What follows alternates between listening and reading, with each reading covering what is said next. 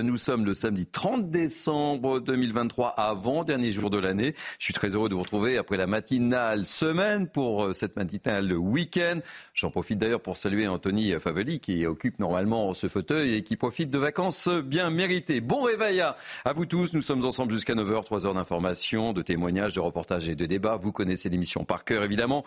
Je vous présente euh, la Dream Team, l'équipe qui m'entoure en ce samedi matin. Pour l'information, une fidèle de la matinale. Vous connaissez son visage par cœur. Marine Sabourin. Bonjour Marine. Bonjour Thierry, bonjour à tous. Comment ça va Marine bah, Ça va très bien, en pleine forme. Et vous bah, Au summum de ma forme.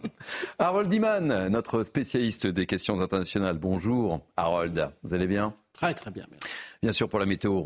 Ce sera Karine Durand qui sera avec nous. Et puis nos premiers grands témoins euh, de cette matinale, Amaury Brelet, journaliste à Valeurs Actuelles. Bonjour Amaury. Bonjour Thierry.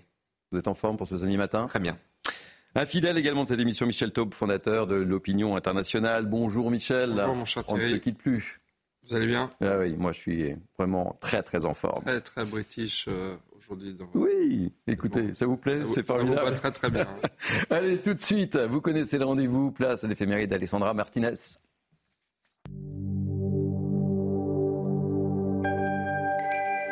Chers amis, bonjour.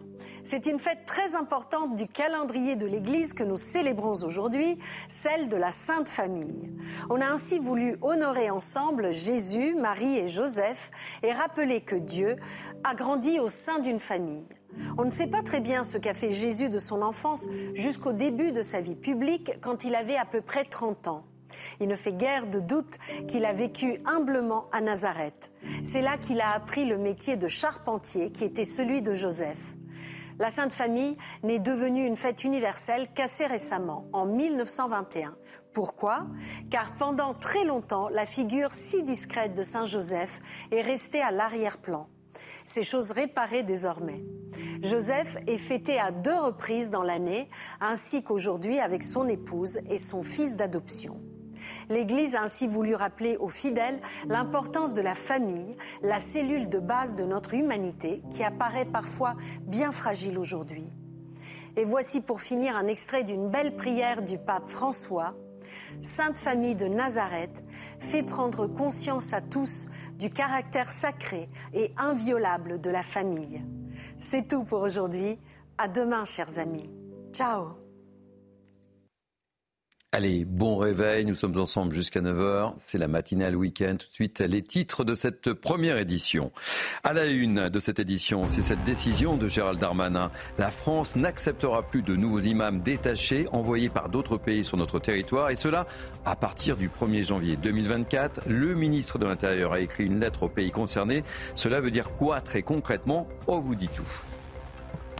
Dans cette édition, on vous reparle de la loi immigration, le feuilleton de cette fin d'année et sans aucun doute, sans aucun doute, le feuilleton de 2024 avec cette fronde dans les universités françaises. Pourquoi? Quelles conséquences? Quels effets de cette loi sur nos universités? On voit tout cela et on débat. Et puis, on vous en a déjà parlé hier en évoquant les premiers extraits de son interview. On a pu découvrir hier soir en intégralité cette interview de Miachem sur des médias israéliens, l'ex-otage franco-israélienne de 21 ans, retenu 55 jours par le Hamas. Son quotidien durant ces 55 jours fait froid dans le dos. On y revient longuement. Marine, on commence et on débute par cette mesure. La France n'acceptera plus de nouveaux imams détachés, c'est-à-dire envoyés par d'autres pays à partir du 1er janvier. C'est ce qu'a affirmé Gérald Darmanin hier dans une lettre aux pays concernés par le sujet. Oui, car de nombreux imams qui officient en France sont payés par des pays étrangers. Avec cette mesure, le gouvernement espère donc limiter leur influence. En parallèle, l'accent est mis sur la nécessité qu'une part croissante des imams soit au moins partiellement formée en France. On fait le point avec Aminata Demphal. Une volonté du gouvernement désormais actée. À partir du 1er janvier, la France n'acceptera plus de nouveaux imams dits détachés. Ces guides, majoritairement venus de Turquie, d'Algérie ou du Maroc, seraient au nombre de 301 selon les derniers chiffres et ont la particularité d'être payés par leur pays d'appartenance. L'objectif du gouvernement, limiter l'influence des pays étrangers et augmenter le nombre d'imams formés sur le territoire. Les trois avaient un agenda propre et ce n'est pas logique que l'islam de France soit géré par des pays étrangers avec euh, leur ingérence, leurs intérêts particuliers, même si c'est de bonne guerre. Pour les imams détachés déjà sur place, leur statut devra être changé à compter du 1er avril. Cependant, pour les imams se rendant en France durant le mois du Ramadan, leur présence ne sera pas remise en cause. L'État l'assure. Le but n'est pas d'empêcher des imams étrangers de prêcher en France. L'exécutif se dit prêt et attentif à ce qu'une offre respectueuse des lois et principes de la République s'étoffe rapidement. Amaury Boilet, je commence par vous. Vous comprenez cette euh, décision de la France? Oui, c'est une très bonne décision euh, sur le principe. Reste à savoir si elle sera effective, c'est-à-dire euh, si les financements qui viennent de l'étranger et qui financent ces imams, mais aussi les mosquées, seront bien empêchés, parce qu'on parle des imams là qui sont payés par l'argent venant de l'étranger, notamment d'Algérie et d'Arabie saoudite, puisque ces deux pays ont été clairement visés. Mmh. mais aujourd'hui, certaines mosquées sont aussi financées par des régimes étrangers et indirectement finance euh, ces imams. L'autre sujet, c'est la surveillance plus généralement euh, de ces imams, de leurs prêches par les services de renseignement dans les mosquées. Beaucoup passent encore à travers mmh. les mailles du filet, comme l'imam de Beaucaire, qui n'était pas attaché, qui n'était pas détaché lui aussi, et qui a été condamné début novembre pour apologie du terrorisme à 8 mois de prison avec sursis. Ah, Michel Taub, que l'islam en France soit géré en France, ça paraît somme toute logique. Hein. Oui, après. Euh, ça paraît logique. Mais... Ça paraît logique, mais ensuite, avec le principe de laïcité, c'est peut-être plus difficile à gérer parce que justement, il y a, une séparation euh, entre évidemment les cultes et euh, l'État, sauf en Alsace-Moselle, mhm. vous avez, vous avez raison. Et où les rabbins. Une, région que vous connaissez bien d'ailleurs. Exactement, les rabbins, les curés sont payés par l'État. Sont payés par l'État, ce qui permet peut-être davantage de contrôler, euh, de contrôler les cultes. Euh, après, je pense que la décision qui a été annoncée, qui était préparée depuis trois ans, euh, ne règle pas un problème qui est tout simple. C'est que dans un pays comme la France, où nous avons 5, 6, 7, 8 millions, 9 millions de musulmans, on ne peut pas le savoir, hmm. puisqu'il n'y a pas de statistiques culturelles, contrairement à des pays, par exemple, comme, comme l'Allemagne. Pourquoi ne peut-on avoir au sein de la communauté musulmane de France euh, euh, suffisamment de candidats euh, aux prêches qui parlent parfaitement le français, qui connaissent les lois de la République et qui pourraient exercer le, le culte musulman. C'est une anomalie française qu'il faudra réparer. L'annonce de Gérald Darmanin y contribue, mais le retard, il est considérable. Allez Marine, on va évoquer maintenant, euh, je le disais, le feuilleton de cette fin d'année 2023, la loi immigration et sans doute, sans doute, je ne prends pas beaucoup de risques, euh, le feuilleton de ce début d'année 2024. Et on l'a vu ces dernières semaines, l'affront dans les universités est monté d'un cran contre cette fameuse loi immigration. La nouvelle loi exige, vous le savez notamment, une caution pour les étudiants étrangers restituée à la fin de leurs études s'ils quittent le territoire. Sauf qu'avec cette mesure, eh bien, les écoles publiques comme privées craignent des répercussions sur euh, le côté attractif euh, des certaines filières. Marine. Oui, certaines d'entre elles sont en effet euh, peu prisées par les étudiants français et pourraient donc bien fermer faute d'étudiants étrangers. Résultat, ces universités pourraient perdre leurs subventions. Le décryptage de Célia Gruyère. Un échec massif à l'université en France des étudiants étrangers. En licence, ceux venant d'Asie ou d'Océanie échouent à 61,2%. Pour les étudiants venant d'Afrique subsaharienne, le chiffre est bien plus élevé. 72,5% d'entre eux échouent. Quant au Maghreb, le taux s'élève à 75,4%. Mais les universités ont besoin de ces étudiants, notamment pour des raisons économiques. L'autre intérêt d'avoir des étudiants, français ou étrangers, c'est évidemment de maintenir ouvertes des filières, des filières qui sont peu attractives, bien en inscrivant, en faisant inscrire des étudiants étrangers, ça leur permet de maintenir ces filières ouvertes et donc d'assurer le maintien des postes et le maintien des subventions. Et face à la loi immigration, le monde universitaire s'est indigné, notamment à cause de la mesure prévoyant une caution pour les étudiants étrangers. Pourtant, elle est pratiquée dans d'autres pays comme l'Allemagne ou les États-Unis, des pays qui attirent bien plus d'étrangers que la France. Plus les pays sont sélectifs, plus ils attirent des étudiants. Pourquoi? Parce que les meilleurs attirent les meilleurs. Alors ça peut être soit par le biais de concours qui sont organisés à l'entrée des universités, soit l'étude des dossiers, soit également les frais d'inscription qui évidemment sont une barrière à l'entrée.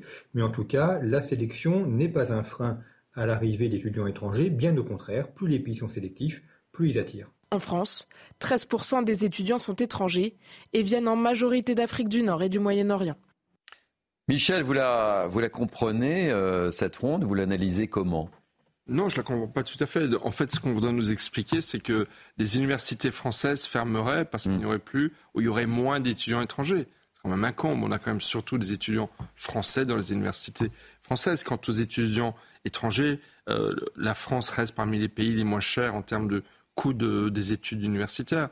Euh, aux États-Unis, en Angleterre, les études sont beaucoup, beaucoup plus mmh. chères.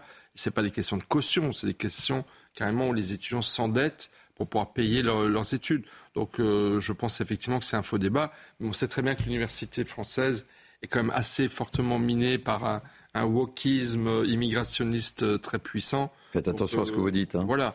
Bah, malheureusement, les faits nous le prouvent quand même très, très, très souvent dans, dans, dans l'actualité et bien au-delà de, de l'actualité. Et donc, effectivement, je pense que euh, cette mesure a été nécessaire pour tout simplement veiller à ce que des étudiants qui voudraient rester au-delà de leurs études, s'ils n'ont pas de débouchés professionnels, rentrent bien dans leur pays d'origine. Amaury Brelet, certains disent que cette euh, mesure va dévaloriser les universités. Euh, c'est évidemment faux. Ça a d'ailleurs été très bien rappelé. ces cautions, elles existent ailleurs dans le monde, notamment aux États-Unis, dont les principales, les plus grandes universités euh, Trust aujourd'hui euh, la tête du classement de Shanghai notamment chaque année. Et dans ce classement, nous, les universités françaises, nous reculons au contraire euh, d'année en année. Moi, ce qui m'a aussi choqué, c'est le parti pris de certains présidents d'universités, clairement en violation du principe de neutralité du service public et de leur devoir de réserve, et qui visiblement ont davantage servi leurs intérêts particuliers et idéologiques que l'intérêt des étudiants. c'est cette caution pour les étudiants étrangers qui pose problème, Michel, hein, vraiment. Oui, euh, je voulais d'ailleurs euh, préciser que vous avez aussi beaucoup d'étudiants étrangers qui bénéficient de bourses universitaires, donc qui, s'ils n'ont pas les revenus suffisants, ont des aides financières. On est dans un pays très généreux aussi à ce niveau-là. Donc, encore une fois, je pense que c'est un, faux débat. Euh, quelque part, ça peut aussi rehausser le niveau d'attractivité des meilleurs étudiants qui voudraient venir étudier en France. Le fait de mettre effectivement un palier de une caution financière. Encore une fois, un étudiant qui veut venir étudier en France, il trouve les moyens de, verser cette caution. Et une caution n'est qu'une caution puisqu'elle est euh, reversée à la fin, des, études, pour, pour, l'étudiant. Donc je pense vraiment que c'est un faux débat et, ça ne m'étonne pas que dans l'université, et vous avez bien raison, ce Brelet, de, de, dénoncer le manque de neutralité de la part de dirigeants d'université. Mm. Euh, c'est un débat qui a été tranché par la représentation nationale il faut le respecter. On a vu certaines présidentes qui ont, pris, euh, qui ont pris position carrément. Voilà. Et puis il faut attendre évidemment le verdict final du Conseil constitutionnel, eh euh, ce qui n'est encore loin d'être gagné. On le saura en janvier ou en février. Et puis, il faut rappeler aussi que la caution ne, coûte que quelques dizaines d'euros, hein, c'est hmm. ce qu'a précisé euh, la Première ministre Elisabeth Borne. Allez Marine, on va prendre la direction euh, du Proche-Orient et ce matin, on vous raconte l'horreur vécue par l'otage Miachem. On en a déjà euh, beaucoup parlé euh, hier avec quelques extraits et le mot est faible pour qualifier sa captivité. La jeune femme de 21 ans, otage franco-israélienne, était retenue 55 jours, oui 55 jours par des terroristes du Hamas. Oui, elle raconte son calvaire à la télé israélienne, interdit de parler, d'être vue ni d'être entendue. Miachem adresse aujourd'hui un message aux 129 otages toujours retenus dans la bande de Gaza. Retour sur ce cauchemar avec Célia Gruyère. Le 7 octobre dernier, lors du festival Supernova, la vie de Miachem bascule. Prise en otage durant l'attaque, elle restera prisonnière du Hamas pendant 55 jours. Enfermée dans une salle, seule avec un terroriste, elle raconte dans un entretien l'enfer qu'elle a vécu. J'avais très très peur d'être violée, c'était ma plus grande peur. Je craignais que quelque chose se, se passe quelque chose. Menacée, violentée, affamée et même jalousée, Miachem devait supporter les tortures psychologiques des terroristes, comme ce jour, où ils lui ont fait croire qu'elle quitterait Gaza le lendemain. Ils l'ont dit You, tomorrow Israel. J'attendais le lendemain. Je me levais le matin, j'attendais qu'il se passe quelque chose. Et puis il m'a dit, comme Gilot Shalit, ah, un an, deux ans, trois ans. Ça brise, ça te brise, ça te brise. Aujourd'hui libérée, très émue, elle se dit rongée par la culpabilité. Sortir de là-bas, et demander pardon pour être sorti de là-bas. Se sentir coupable parce que derrière toi, il y a encore des gens qui sont derrière, qui te disent, Mia, s'il te plaît, ne nous oubliez pas. Durant sa captivité, Miachem avait vu sa mère à la télévision lui transmettre un message. À son tour, elle a souhaité en délivrer un aux autres otages, celui de garder espoir. Amaury, euh, c'est terrible. On en a déjà parlé au cours de, la matinale hier matin, puisqu'on avait quelques extraits de cette interview. On en sait davantage sur ces conditions de d'otage, quoi, en fait. Hein. C'est terrible. Hein. Son témoignage est, bouleversant. Elle est un, beau symbole de la, de résilience euh, du, peuple israélien euh, qui, fait tout pour, survivre au terrorisme. Et en effet, elle s'est confiée longuement sur les conditions de sa détention. Et moi, ce qui m'a beaucoup frappé, c'est quand elle a évoqué le fait qu'elle ait été une partie de son temps détenue par des familles, par une famille. Par une famille. Par une famille, ah par des civils mm.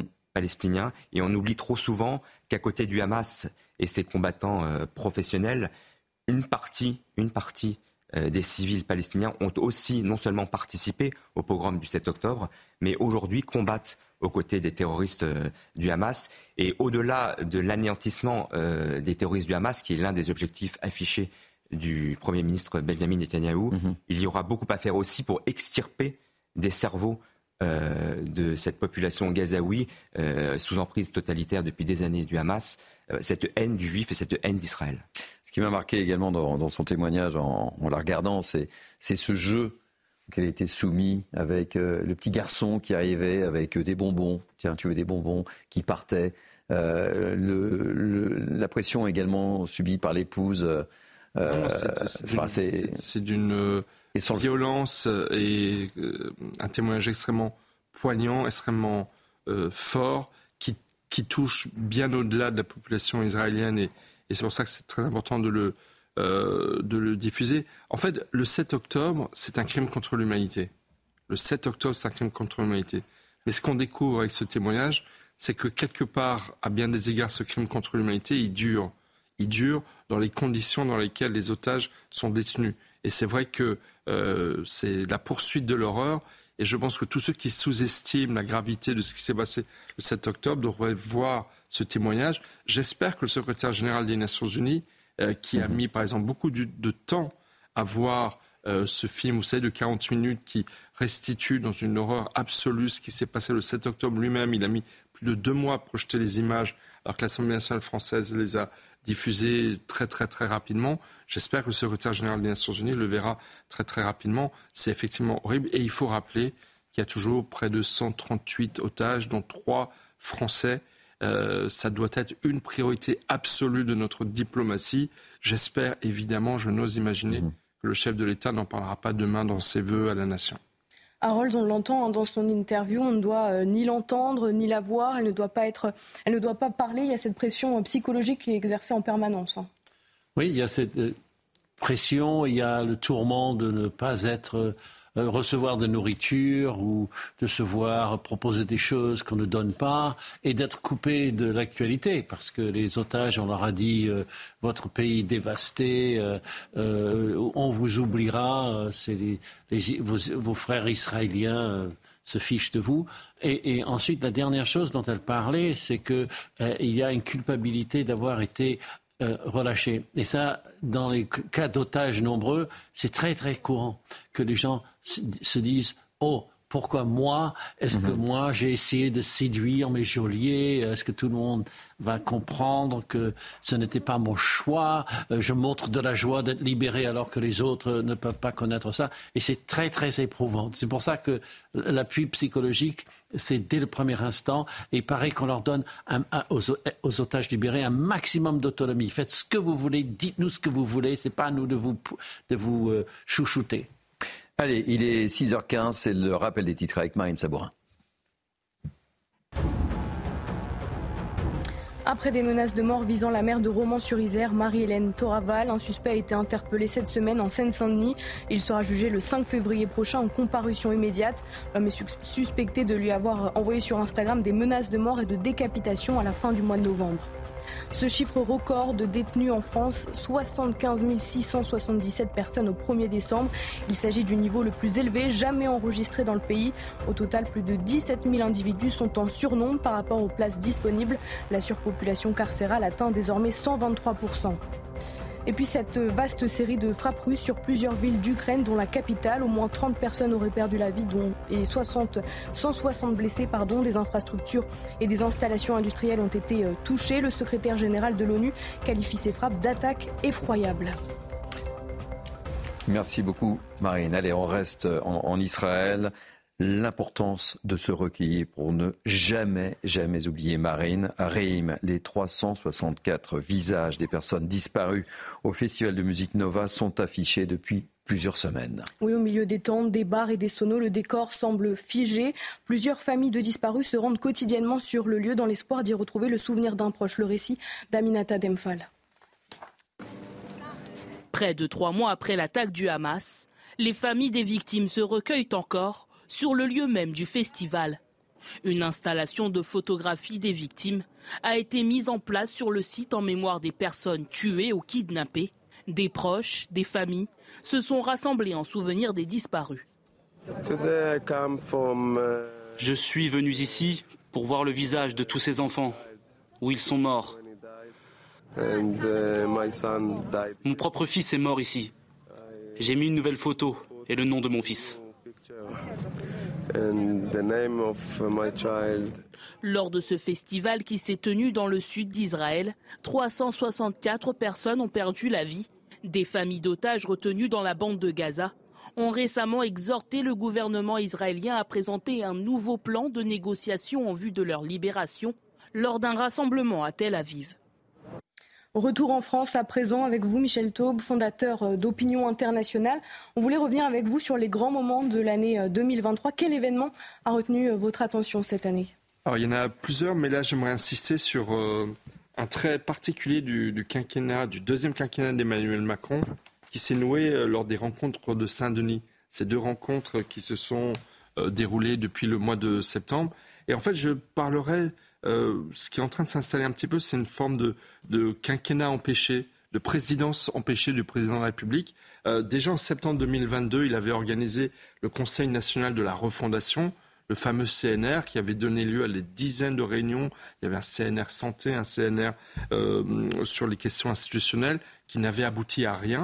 Et deuxième tentative, il organise les rencontres de Saint-Denis. Il réunit à huis clos, dans une sorte de mise en scène euh, très singulière, euh, la rencontre avec les dirigeants des différents partis politiques. Première rencontre, un long communiqué de compte-rendu de la réunion de façon très très scolaire, j'ai envie de dire, et une deuxième rencontre qui échoue complètement puisque les insoumis, les socialistes et les républicains décident de la boycotter. Et donc en fait, on a l'impression que le président de la République a du mal à cohabiter avec le Parlement. Euh, c'est vrai qu'il a une majorité presque minoritaire, il ne peut pas faire ce qu'il veut. Et donc, il essaie de contourner le Parlement en prenant des initiatives où il prend un petit peu à témoin la société civile. Euh, il y joint certains politiques. Euh, et ça ne marche pas, ça échoue. C'est son deuxième échec depuis qu'il a été réélu président de la République. Et encore une fois, on a l'impression d'avoir un quinquennat un peu empêché de la part du président de la République. C'est une dimension très importante de ce deuxième quinquennat. Et cela nous augure trois années et demie à venir qui risquent d'être euh, extrêmement immobiles une forme d'immobilisme qu'il a du mal à contourner. Alors en janvier, il nous annonce une Alors troisième... oui, c'est ce que j'allais vous dire. Bah oui. Il y a une intervention. Alors, troisième initiative, après l'échec du Conseil national de la refondation, après l'échec des rencontres de Saint-Denis, que va-t-il nous annoncer? Il nous annonce un rencontre, un nouveau rendez-vous avec la nation. Mais là aussi, euh, vu euh, la situation au Parlement, où encore une fois il est largement minoritaire, dans une forme de cohabitation inédite avec le Parlement, encore une fois, ça risque d'être euh, une tentative ou un coup d'essai pour pour rien ou pour pas grand-chose. Et puis avec euh, quelques réajustements euh, d'un point de vue gouvernemental. Alors là, ce serait plus classique. Elisabeth Borne reste, reste pas. Euh, de nouveaux arrivés. On en a parlé avec Jérôme Béglé, pas plus tard qu'hier matin d'ailleurs, sur les futurs noms potentiels. Elisabeth Borne a été quand même beaucoup critiquée, mais j'ai envie de dire, du point de vue de l'exécutif, elle a fait le job. Elle a réussi à faire passer alors évidemment dans des conditions désastreuses avec euh, le 49-3, la réforme des, retraites, la mini-réforme des retraites, hein, parce que par rapport au projet initial du premier quinquennat qui n'avait pas abouti, on est très très loin d'une réforme systémique. Et puis ensuite, évidemment, euh, la loi immigration qui risque d'être en partie détricotée par le Conseil constitutionnel. Donc effectivement, elle a peut-être fait son temps et c'est peut-être de ce côté-là qu'il y aura des, des nouveautés avec une nouvelle tête, peut-être un Bruno Le Maire. Mmh. On verra quelle, quelle personnalité. On peut prendre les paris. On peut prendre les paris. Moi, je dirais Bruno Le Maire. Ah, Marine vous posera la question également tout à l'heure hein, sur ce que vous avez retenu sur 2023. Euh, On va parler du harcèlement scolaire, justement, Marine, euh, qui ont été très difficiles à raconter cette année, c'est le moins qu'on puisse dire. On pense évidemment à l'INSEE, on pense également à, à Nicolas. Oui, les deux jeunes adolescents se sont suicidés après avoir été victimes de harcèlement pour cette rentrée 2024. Le ministre de l'Éducation nationale, Gabriel Attal, a promis de la fermeté sur ce sujet. Dounia Tengour. L'INSEE, 13 ans, Nicolas, 15 ans, deux prénoms, deux drames liés au harcèlement scolaire. Les deux adolescents se sont donné la mort en mai et en septembre dernier après avoir subi les brimades, les insultes et les violences quotidiennes de leurs camarades. Deux morts qui ont causé une vive émotion et ont interpellé jusqu'au plus haut de l'État. Les familles et les enfants et les adolescents qui euh, subissent le harcèlement doivent savoir qu'ils sont soutenus par toute la République, par le corps enseignant et qu'on est à leur côté. Malgré le soutien affiché par l'exécutif, les familles des victimes, endeuillées, dénoncent le manque d'empathie de la part des établissements et de l'éducation nationale. Fin septembre, le ministre Gabriel Attal, lui-même ancienne victime de harcèlement, affiche sa fermeté et sa volonté de mettre fin au pas de vague. Je ne reculerai devant rien pour mieux prévenir. Je ne reculerai devant rien pour que la peur change de camp. Je ne reculerai devant rien pour que la honte change de camp. Dans la foulée, il dévoile le plan du gouvernement. L'objectif, enrayer le phénomène à travers des mesures préventives et une meilleure sensibilisation. La France va donc inscrire dans le cursus scolaire des cours d'empathie. Chaque élève de France a le droit d'être heureux à l'école. Et ça commence très tôt. Ça commence dès les petites classes. L'outil essentiel que nous allons mobiliser, la Première ministre l'a indiqué, c'est le travail avec les élèves dès les petites classes. Les cours de respect de l'autre, d'apprentissage du respect de soi et des autres, les compétences psychosociales. La mise en place des premiers cours d'empathie, voulus dès la maternelle par Gabriel Attal, débuteront en janvier 2024 dans 1000 écoles à travers la France. Allez, direction maintenant avec vous, Harold, direction les États-Unis, où l'année 2024 s'annonce particulièrement riche. Débats, primaires, procès de Trump, les conventions, les célèbres conventions américaines évidemment. L'Amérique se prépare à un nouveau duel entre Joe Biden, bientôt 81 ans, et Donald Trump, 77 ans. Je dis ça, je dis rien. Nous sommes avec notre journaliste, donc spécialisé questions internationales. Et ça a été une, une vraie rivalité entre mon cher Harold. Hein. Oui, on pourrait voir un remake de 2016 que. 2020 plutôt, que aucun Américain euh, ne souhaite vraiment, mais qu'ils sont en train d'inviter par leurs actes. Et qu'est-ce qui se passe? On essaye d'invalider l'autre candidat par tous les moyens possibles. Maintenant, il n'y a aucune retenue. Euh, pour invalider Biden, les républicains passent par le fils, Hunter, qui certes est louche, mais euh, ce n'est pas nécessairement le père. Et puis, euh, côté démocrate, on essaie d'invalider Trump en bloquant son accès au suffrage dans tous les états possibles, c'est-à-dire qu'il ne sera pas autorisé à concourir parce qu'il serait disque inéligible, parce qu'il a une espèce de dossier criminel. Mais en fait, ça ne marche pas très bien en droit puisqu'il n'a pas été condamné. Mais on essaye de le bloquer car il aurait participé à l'insurrection du 6 janvier 2021 euh, contre le Capitole. Donc le Colorado a statué, l'État, parce que chaque État décide hmm. qui peut être candidat ou non. Ce n'est pas fédéral du tout, même si c'est une élection présidentielle. Le Colorado a dit non, le Maine a dit non. D'autres États ont dit oui, et d'autres États se demandent ce qu'ils vont faire. Donc, s'ils perdent deux ou trois États comme ça, il ne peut même pas se présenter. Il n'a aucune chance de gagner. Parce que son nom ne sera même pas sur le, sur le bulletin. Donc, ça, c'est une bizarrerie très euh, importante. Euh, Donald Trump, qui, euh, lui, écrasent les autres républicains, mais qui continuent, eux, les autres républicains, à faire leur campagne hmm. dans l'espoir de voir Donald Trump retiré de la, de la course. Donc vous voyez, c'est extrêmement flou et trouble, et euh, le, niveau d'opposition et d'invectives montent. Mm. Donald Trump a, accusé ses adversaires d'être de la vermine fasciste, communiste et woke. C'est élégant. C'est élégant et c'est un peu difficile d'être les trois. Euh, mais euh, du côté de Biden, euh, bon, Trump serait la pire menace à la démocratie et ainsi de suite. Donc vraiment une époque venimeuse en politique. Merci beaucoup, Harold. J'espère que le réveil se passe bien chez vous. On est ravis de vous accompagner avec toute l'équipe jusqu'à 9h. On se retrouve tout à l'heure. On va évoquer une drôle d'affaire. On ira avec Marine du côté de Magny-les-Amours. C'est dans les Yvelines, hein, c'est bien cela Où une famille a dû quitter la commune parce que le père de famille avait osé s'interroger, poser des questions sur le projet de construction d'une mosquée. Une histoire un peu incroyable avec le témoignage de ce père de famille et c'est sur CNews.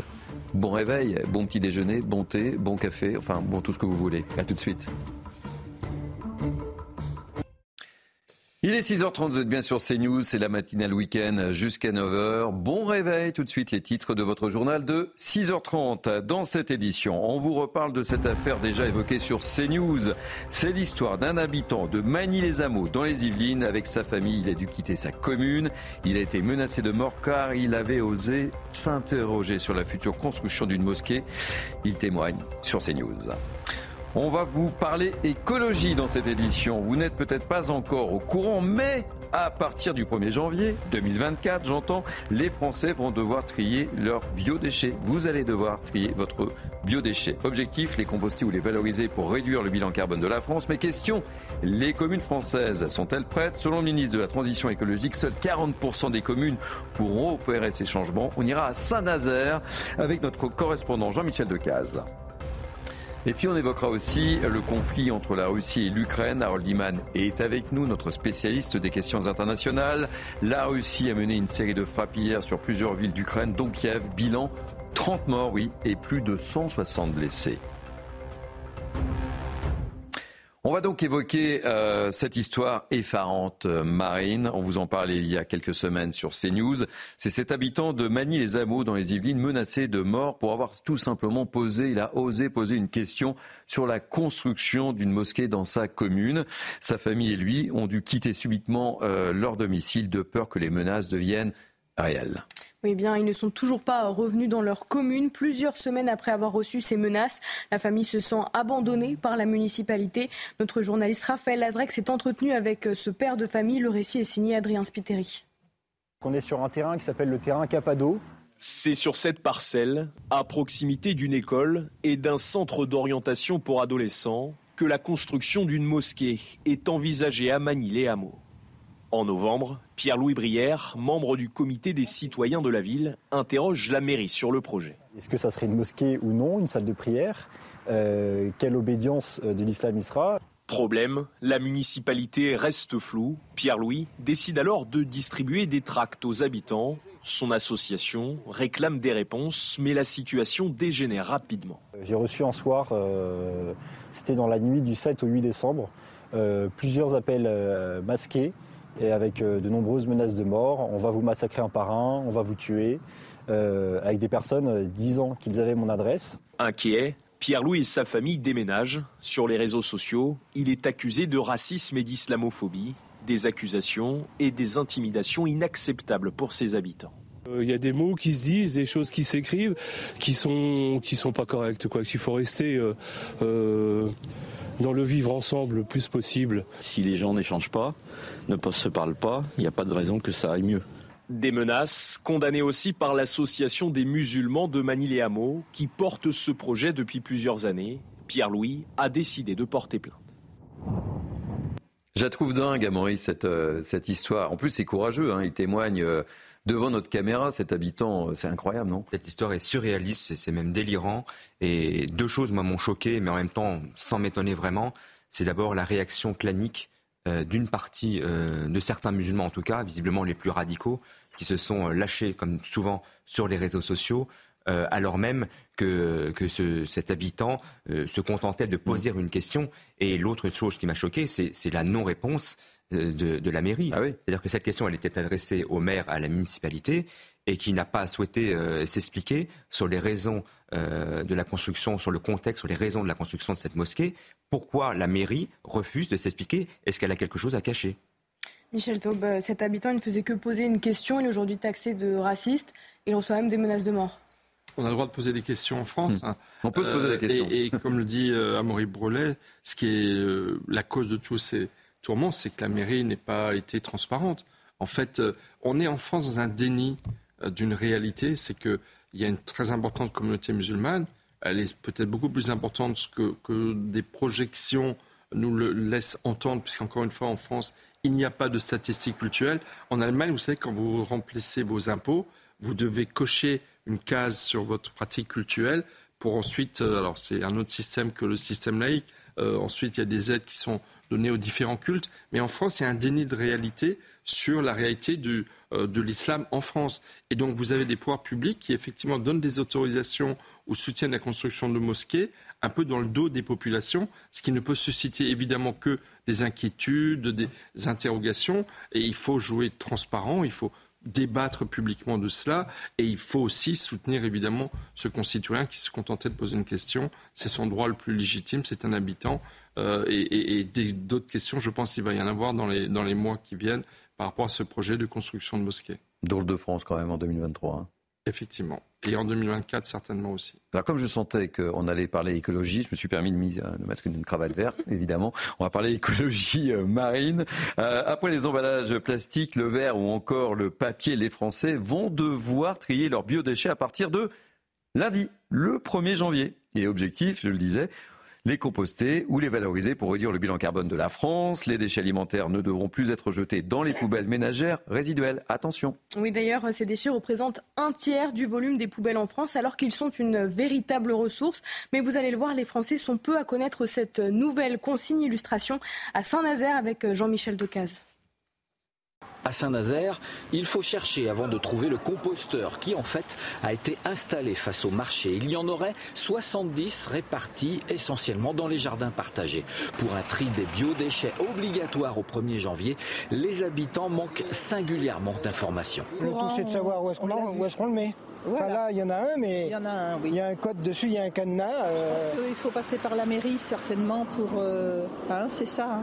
Peut-être. passer certainement par la mairie pour euh, pouvoir avoir le code. On n'a rien eu dans notre boîte aux lettres. Et comme nous, on est en centre-ville, qu'on est en appartement, ben, c'est vrai que bon, des boîtes comme ça, ça serait pratique. Les collectivités doivent proposer des solutions pour ce nouveau tri. Collecte en porte-à-porte, des bacs verts, des dépôts spéciaux en déchetterie ou des composteurs en en ville ou dans les jardins pour ceux qui en ont un. Et voilà, un compost tout neuf. Et ça vous a été donné par qui? Euh, Par Cap Atlantique. À quelques kilomètres de Saint-Nazaire, Saint-Lifard, où la communauté de communes met des composteurs à disposition des habitants. Je pense que c'est utile. Il me semble qu'on est à 81 kg de déchets compostables par habitant euh, par an. Donc je pense que c'est intéressant de le faire. Selon l'ADEME, ces ordures représentent un tiers des déchets ménagers. L'organisation de la collecte est loin d'être en place. Toujours selon l'ADEME, seuls 40% de la population aura accès au compostage fin 2024. Bon voilà, il va falloir être un peu plus écolo euh, en 2024, mon cher Michel Taub. Vous en pensez quoi de cette mesure? Euh, Applicable ou pas applicable? Alors là, c'est applicable, hein, c'est euh, ce que disait Marine, hein, c'est obligatoire. Oui, mais c'est pas applicable partout parce qu'il faut de la place. Il y a bah beaucoup d'immeubles où ça n'est pas possible de le faire. Et puis ensuite, quel va être la, le contrôle qui va être effectué? La France a du retard par rapport à d'autres pays. En même temps, c'est certainement le, le sens de l'histoire. Mais bon, les choses vont se se faire petit à petit. Euh, on pourrait donner l'exemple des sachets plastiques euh, mm. dont Ségolène Royal avait annoncé lorsqu'elle était ministre de l'écologie il y a déjà bien longtemps qu'elle allait les faire interdire. Quand vous allez sur les marchés, il y a toujours des sacs plastiques. Donc voilà, c'est pas pour le 1er janvier tout de suite, bah, immédiatement pour tout le monde. C'est dans les textes, mais dans les faits, je pense que ça va prendre un peu plus de temps. Et je suis pas certain que ce soit applicable dans toutes les communes. Marine C'est certain. Oui, puisque je disais tout à l'heure, pendant, le sujet, pendant que le sujet passait, c'est que beaucoup de Français doivent ignorer euh, cette euh, nouvelle mesure. Hein. Mais moi, je n'étais pas au courant. Vous pas au courant Je vous l'avoue. Euh. Bah voilà. moi, j'ignorais aussi. Vous ignorez. Et Michel, vous étiez au courant? Non, je n'étais pas au courant. Harold? Je n'étais pas au courant, mais il y a déjà le tri dans mon immeuble. Ben, vous voyez, tous les téléspectateurs qui nous regardent, je ne suis pas certain que tout le monde était réellement au courant ou soit réellement au courant. n'ont même toujours pas les, fameuses poubelles jaunes pour y, pour y mettre les cartons et le papier. Ce qui est intéressant, c'est que c'est un cas pratique de l'écologie. Voilà un, bel exemple de l'écologie pratique, contrairement au délire woke que, l'on peut entendre ici ou là, notamment dans la bouche de Sandrine Rousseau. Bon, soit on dit, un peu de civilité, ça nuit pas non plus. Exactement. Non, non, mais c'est ce que je dis, c'est certainement le sens de l'histoire, mais en revanche, ça va mettre du temps à être mis en œuvre et, ça suppose quand même des investissements importants, tout un travail pédagogique et ça, ça va mettre du temps à être appliqué très très largement. Alors, euh, Marine a, interrogé Michel sur le bilan de l'année 2023 et moi je vais vous interroger, mon cher euh, euh Amaury, sur l'événement qui a retenu votre attention au cours de cette année 2023. Moi, c'est l'explosion des actes antisémites en France depuis évidemment le 7 octobre et l'attaque du Hamas contre Israël. 1500 actes ou propos antisémites recensés depuis le 7 octobre.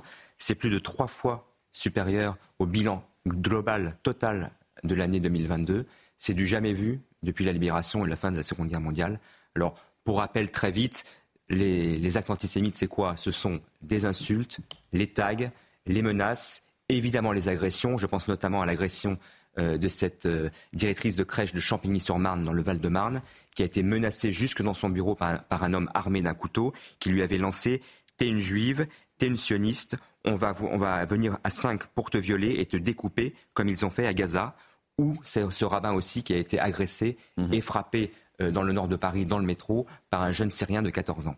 Si je précise l'origine de ce suspect dans cette, dans cette affaire, c'est que malheureusement, une écrasante majorité euh, des auteurs de ces actes euh, antisémites en France, a fortiori depuis le 7 octobre, sont des Français ou des étrangers issus du monde arabo-musulman. C'est ce que nous ont confirmé en tout cas des sources policières, judiciaires et associatives.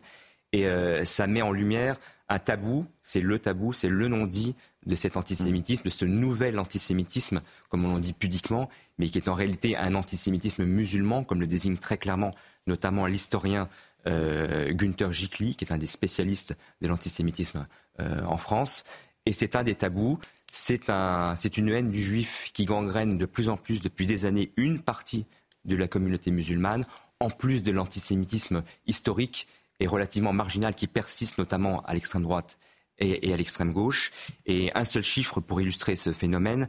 Selon une étude de l'Anti-Defamation League, qui est une grande association internationale juive, euh, qui a été menée en 2023, 62% des Français musulmans euh, ont approuvé 6 de 11 critères dits antisémites contre 15% euh, pour les Français. Donc voilà.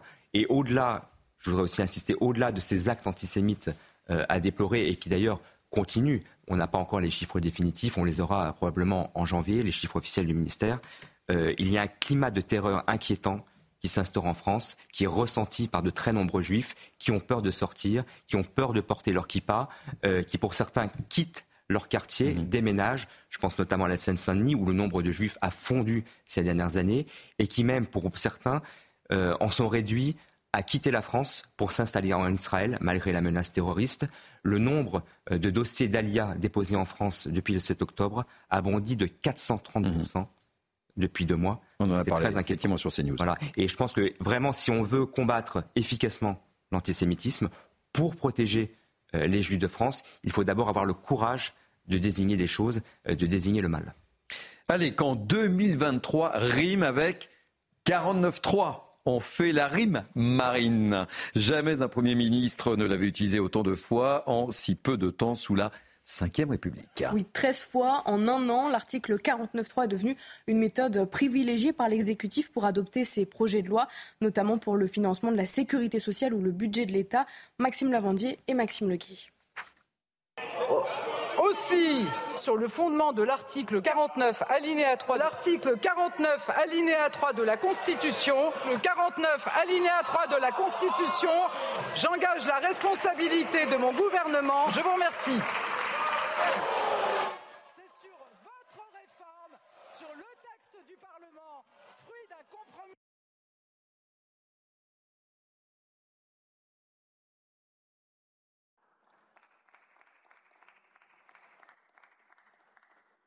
Sur le fondement de l'article 49, alinéa 3 de la Constitution, j'engage la responsabilité de mon gouvernement sur l'ensemble du projet de loi de finances pour 2024. Je vous remercie. Projet de loi touchant aux dépenses et recettes que le gouvernement met sa responsabilité en jeu. La Première ministre ouvre donc la saison des 49-3 autoritaires. Nous, la NUPES, de notre côté, ouvrons notre saison de la censure populaire. S'en suivent alors mention de censure déposée systématiquement par la France insoumise et des scènes de pagaille à l'Assemblée nationale. Le 16 mars, dans un hémicycle couvert par des Marseillaises provoquées par un nouveau 49-3 sur la réforme des retraites, 278 députés votent une motion de censure. Neuf voix seulement manquent pour renverser le gouvernement. Alors chiche, allons à la dissolution.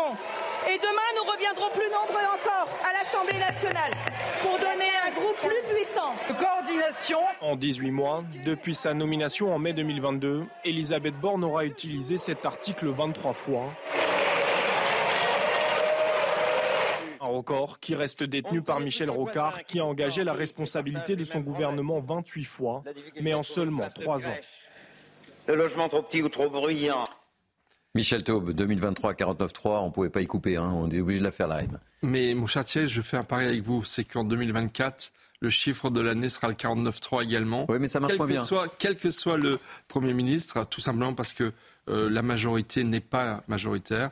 Euh, le- les républicains soutiennent de moins en moins le gouvernement et donc pour faire passer les lois, notamment les lois techniques, loi de finances, loi de sécurité sociale, le 49.3 sera indispensable à la majorité actu- actuelle, à la Macronie. Le 49.3, c'est pas celui d'Elisabeth Borne, c'est surtout celui de- d'Emmanuel Macron.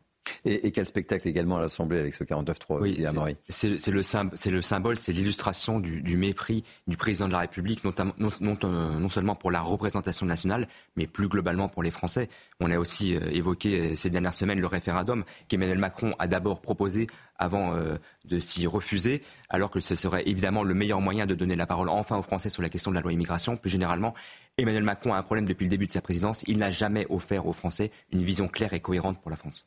Marine me regarde, nous sommes pile à l'heure. Il est 6h45. Bon réveil, c'est le rappel des titres avec Marine Sabourin. La France n'acceptera plus de nouveaux imams détachés à partir du 1er janvier 2024, annonce faite par Gérald Darmanin hier. La décision avait déjà été abordée par Emmanuel Macron en 2020 pour les imams envoyés par euh, des pays étrangers. Une décision pour lutter contre les influences étrangères sur l'islam en France. Un dispositif inédit pour le réveillon du 31 décembre dans un contexte où la menace terroriste est très élevée. Plus de 90 000 policiers et gendarmes seront déployés à travers le pays, dont 6 000 rien qu'à Paris. Des points d'entrée seront mis en place pour pénétrer dans la capitale où le public sera systématiquement fouillé. Et puis au Niger, des milliers de personnes ont célébré hier le départ des derniers militaires français déployés dans le pays. Plusieurs ministres euh, nigériens, burkinabés et maliens étaient présents. La France vient donc d'officialiser le retrait de ces quelques 1500 militaires, mettant fin à 10 ans de lutte anti-djihadiste française au Sahel. Merci beaucoup, Marine. Allez, prochain thème, évidemment. Ça sent la fin de l'année 2023. C'est le moment de, de tirer des, des bilans. C'est aussi une année que les forces de l'ordre ne risquent pas d'oublier, Marine, puisque Sainte-Soline, les émeutes ou encore les fameuses manifestations contre la réforme des retraites, les manifestations suite à, à l'affaire de Neige, je rajouterais, les policiers et les gendarmes ont été victimes de nombreuses attaques. Oui, au 31 octobre, la police nationale avait par exemple enregistré euh, près de 11 000 blessés, dont un peu moins de 4 000 à la suite de violences volontaires. Retour sur cette année particulièrement tendue avec Mathilde Couvillère-Flornois et Audrey Berthaud. L'année 2023 a été particulièrement rude pour les forces de l'ordre. Entre les manifestations contre la réforme des retraites, celles à Sainte-Soline ou encore les émeutes de cet été, des violences qui ont entraîné des dispositifs inédits. Premier exemple, le 1er mai, près de 12 000 policiers et gendarmes ont été déployés partout en France, dont 5 000 à Paris.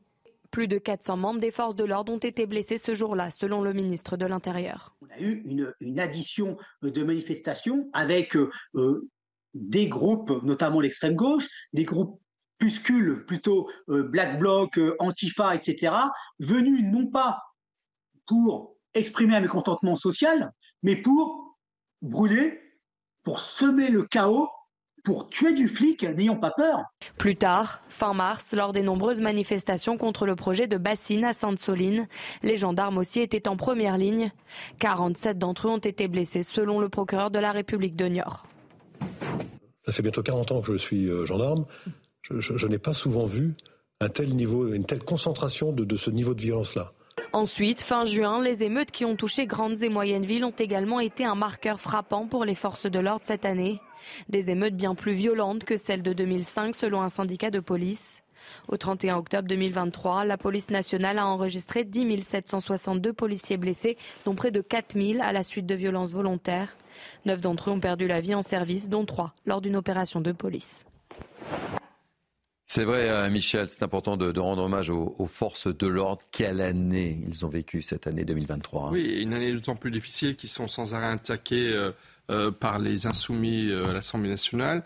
deux d'entre eux ont été incarcérés, mis en détention provisoire dans, suite à l'exercice de, de leurs fonctions, ce qui a profondément troublé les forces de police, à tel point que Frédéric Vaux, le patron de, le directeur général de euh, la police nationale a eu cette phrase un policier ne devrait pas être mm. mis en prison avant qu'un procès ait eu lieu. Donc là, la détention provisoire a été très très mal perçue par les forces de police qui ont, qui ont protesté avec le soutien même de, de Gérald Darmanin. Donc ça a été effectivement une année très très dure pour les, pour les policiers et il faut leur rendre hommage parce que notamment dans les 7 à 10 jours d'émeutes de fin juin, début juillet, qui ont touché plus de 550 communes de France, les forces de police ont véritablement tenu voire sauver la République, parce qu'encore une fois, la violence se déchaînait dans tout le pays, et sans elle, on n'aurait pas pu tenir. Donc vraiment, il faut les, saluer, et, et, d'autant plus les saluer qu'elles sont très très critiquées de façon très très injuste par une partie du personnel politique de notre pays. Amaury Brûlé, est-ce qu'on peut s'attendre à une nouvelle fronde des, forces de l'ordre pour l'année 2024 Oui, c'est ce que l'on entend en tout cas dans la bouche des policiers qui, qui nous en parlent. Euh, il faut rappeler cette fronde cet été hein, qui, a, qui, a, essaimé depuis Marseille notamment. Ça n'est pas euh, euh, une coïncidence dans toute la France avec un nombre record d'arrêts maladie. Et aujourd'hui, les policiers, on l'a dit, ont été surmobilisés au cours de cette année par la réforme des retraites, par les émeutes, 900 blessés parmi les forces de l'ordre, policiers et gendarmes cet été, par la visite du roi Charles, par la visite du pape. Et dans six mois, ce sont les Jeux olympiques. Les JO. Ce sont les JO de Paris. Euh, les policiers ne savent toujours pas d'ailleurs quelles sont les conditions euh, de, leur, leur mobilisation à ce moment-là. Tout ce qu'on sait, c'est que, et le ministère l'a déjà, dit, 100% euh, des jours de congé et des jours de repos seront supprimés. Tout le monde sera sur le pont et on, imagine bien la, peine et, la difficulté que, ressentent aujourd'hui et l'inquiétude que ressentent aujourd'hui beaucoup de policiers qui sont déjà très très fatigués, qui pour certains sont même au bout du rouleau. Allez Marine, on va prendre la direction des, États-Unis. On va évoquer cette enquête du New York Times, des femmes abandonnées, les vêtements arrachés présentant des traces d'abus sexuels. C'est ce que révèle une enquête terrifiante donc de nos confrères sur les violences sexuelles commises par les terroristes le 7 octobre. Oui, le quotidien a examiné des dizaines de séquences vidéo, des photos et des données GPS. Et plus de 150 témoins ont été euh, écoutés pendant plusieurs semaines. Les détails de Fanny Chauvin, notre correspondante à New York. C'est une enquête édifiante que le New York Times vient de publier. Après deux mois d'investigation, les journalistes donnent le détail de violences sexuelles commises par les soldats du Hamas le 7 octobre et euh, citent différents exemples éprouvants à lire. Parmi les témoignages recueillis, il y a celui d'un bénévole secouriste, Jamal, qui reste traumatisé euh, par euh, ce qu'il a vu. Il est intervenu sur les lieux du festival et a découvert le cadavre d'une femme, main ligotée dans le et à moitié nu. Alors cette scène, elle a été euh, découverte à différents autres endroits, sept au total euh, selon le New York Times. Il ne s'agit donc pas d'actes isolés, mais était-il prémédité, systématique, comme euh, l'affirment les autorités israéliennes Eh bien, les réponses vont être difficiles à trouver car après le 7 octobre, eh bien, les médecins légistes ont travaillé dans la précipitation pour aider les familles à identifier les victimes. Les autopsies ont été réalisées à minima. Alors euh, aujourd'hui, pour mener euh, les enquêtes, euh, les témoignages sont cruciaux. L'ONU hein, qui a appelé à une investigation indépendante sur ces violences sexuelles. Allez, on continue dans cette page internationale marine. La Russie qui a mené euh, hier vendredi une série de frappes sur plusieurs villes d'Ukraine, dont Kiev. 30 personnes, 30 personnes sont mortes et plus de 160 blessés selon les autorités ukrainiennes. Oui, nous sommes avec euh, Harold Iman hein, pour en parler. Harold, il s'agit du plus gros bombardement jamais mené par euh, l'armée russe. Le Conseil de sécurité a été saisi, l'OTAN le sera. Pourquoi ces frappes ont été tirées à ce moment précis? Alors, il s'agit de plus de 100 euh, missiles lourds et euh, l'armée russe s'était abstenue de tirer pendant plusieurs mois. tirés de manière massive. Et certains ont compris que c'était du stockage de missiles qui se préparait afin de les lancer au début de l'hiver, ce qui s'est fait. Et voilà le résultat. Donc, euh, si on regarde sur la carte, on va voir que euh, c'est partout sur le territoire qu'on a tiré. Ça, ce ne sont que les plus grosses cibles que nous avons marquées là. Euh, sinon, bon, l'Ukraine a riposté avec quelques tirs autour de Belgorod en Russie, mais très minimes et beaucoup moins mortels. Mais ce qui a protégé l'Ukraine, c'est ces batteries de moyens anti-aériens. Et si elle n'en a plus, elle ne peut plus tenir. Et c'est un peu ça qui est critique dans l'aide internationale. Les États-Unis, euh, à cause de blocage au Congrès, pourraient venir à ne plus envoyer de matériel dans quelques mois. Euh, pour l'instant, ça passe encore parce que c'est sur de vieux budgets. Euh, c'est un, drame. En attendant aussi, la contre-offensive ukrainienne de l'été n'a pas vraiment fonctionné et en parallèle une offensive russe a à peine bougé, on est en pleine Première Guerre mondiale. On avance peut-être de 2 km par-ci, 2 km par-là, et les morts s'accumulent. On a du mal à trouver des soldats tant en Ukraine qu'en Russie. Ce n'est que de mauvaises nouvelles que j'ai à vous dire là pour 2024. Ça ne va pas aller bien mieux. Mais voilà, on, est, passé à une escalade et même, ça c'est terrifiant, un missile russe a survolé le territoire polonais alors qu'il cherchait une cible en Ukraine. Et ça, ça va alerter l'OTAN dans les quelques heures qui viennent. Merci beaucoup, Harold Iman, pour cet éclairage. Tout de suite, la passeport avec Marine.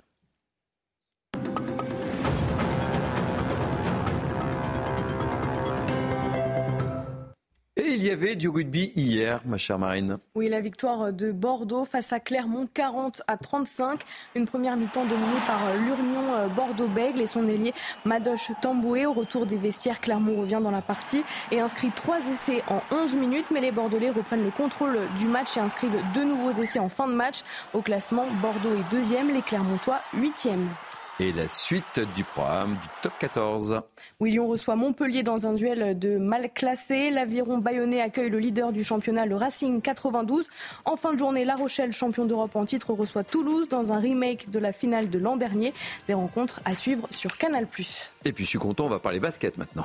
Oui, en Euroleague, Monaco.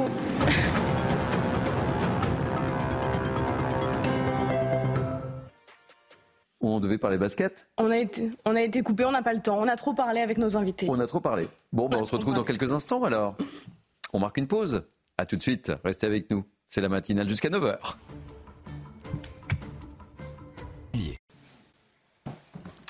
6h, oui, 6h57. Place à la météo sur CNews. Météo avec Groupe Verlaine. Isolation, photovoltaïque, et pompe à chaleur pour une rénovation globale. Groupeverlaine.com. Ça va, Karine Durand? Tout va bien, merci. Alors, météo très très perturbée pour ce dernier week-end de l'année 2023. Hein. oui, l'année se termine de manière vraiment euh, agitée avec une tempête sur les côtes du nord-ouest, un fort coup de vent dans l'été. Regardez les caractéristiques de ce qui va vous attendre si vous êtes situé en Bretagne, en Normandie, euh, au cours de la soirée. Du vent violent pendant environ une heure, c'est assez court, 100 à 120 km à l'heure sur les côtes bretonnes, 80 à 100 quand même dans les terres du nord-ouest, dans limite du stade de tempête dans les terres, 20-40 mm de pluie prévus et de très violents orages en fin de nuit sur la Bretagne. Il faut être vraiment prudent, situation à haut risque pour ceux qui se situent euh, sur le littoral. Alors côté ciel, ailleurs en France, encore une fois beaucoup de grisailles hein, sur euh, la moitié nord avec euh, pas mal de brouillard ce matin, des brouillards aussi très tenaces, très épais dans les plaines du sud-ouest et parfois aussi sur le Val de Saône. Au cours de l'après-midi, le ciel se dégage. Globalement, c'est une belle ambiance qui se met en place sur la moitié sud du pays. Ambiance variable par contre en remontant vers le bassin parisien. Et puis la tempête commence à arriver au cours de l'après-midi vers 17h particulièrement c'est là que les vents vont vraiment commencer à se renforcer sur la Bretagne et sur la Normandie. Un temps calme, par contre, pour la Corse ou encore la Côte d'Azur. Les températures vraiment très douces ce matin, surtout euh, au nord, ça n'évolue pas trop. 9 degrés à Paris, 10 pour euh, Brest. De la fraîcheur pour le sud, mais pas de gelée. Les températures sont un petit peu au-dessus sur la moitié sud, comparé à ce qu'on a connu ces derniers jours. Et au cours de l'après-midi, on retrouve encore cette grande douceur. Nous nous situons 3 à 4 degrés supérieurs aux moyennes de saison. 11 prévus à Paris, 16 du côté de Bayonne, un maximum de 17 pour la Corse. Rejoindre le mouvement de la rénovation énergétique. C'était la météo avec Groupe Verlaine pour devenir franchisé dans les énergies renouvelables. Groupe Verlaine. Il est 7h, soyez les bienvenus. On est très heureux de participer à votre réveil en ce samedi 29 décembre. Tout de suite, les titres de votre journal de 7h. À la une de notre édition, c'est cette décision de Gérald Darmanin. La France n'acceptera plus de nouveaux imams détachés envoyés par d'autres pays sur notre territoire et cela à partir du 1er janvier 2024. Le ministre de l'Intérieur a écrit une lettre aux pays concernés. Cela veut dire quoi très concrètement? On vous dit tout dans cette édition. Dispositif exceptionnel pour le réveillon du 31 décembre. Plus de 90 000 policiers et gendarmes vont être déployés à travers la France. Hélicoptères, CRS 8, fouilles, drones. Euh, le ministre de l'Intérieur a promis des moyens de grande ampleur sur l'ensemble du territoire. Et puis, on vous en parlait déjà hier en évoquant les premiers extraits de son interview. On a pu découvrir hier soir en intégralité cette interview de Miachem sur des médias israéliens, l'ex-otage franco-israélienne de 21 ans retenu 55 jours par le Hamas. Son quotidien durant ces 55 jours fait froid dans le dos. On y revient longuement. Allez, je vous présente notre nouveau plateau, puisque Amaury euh, Brelet nous a quittés. Ça bouge énormément hein, le week-end. Hein, et notre ami Guillaume Bigot, éditorialiste et membre de la rédaction de Front Populaire, nous a rejoint. Bonjour. Bonjour Thierry Cabot. Vous êtes en forme en ce 29 décembre Très en forme, ravi de vous voir. Toujours avec nous, Michel Taube.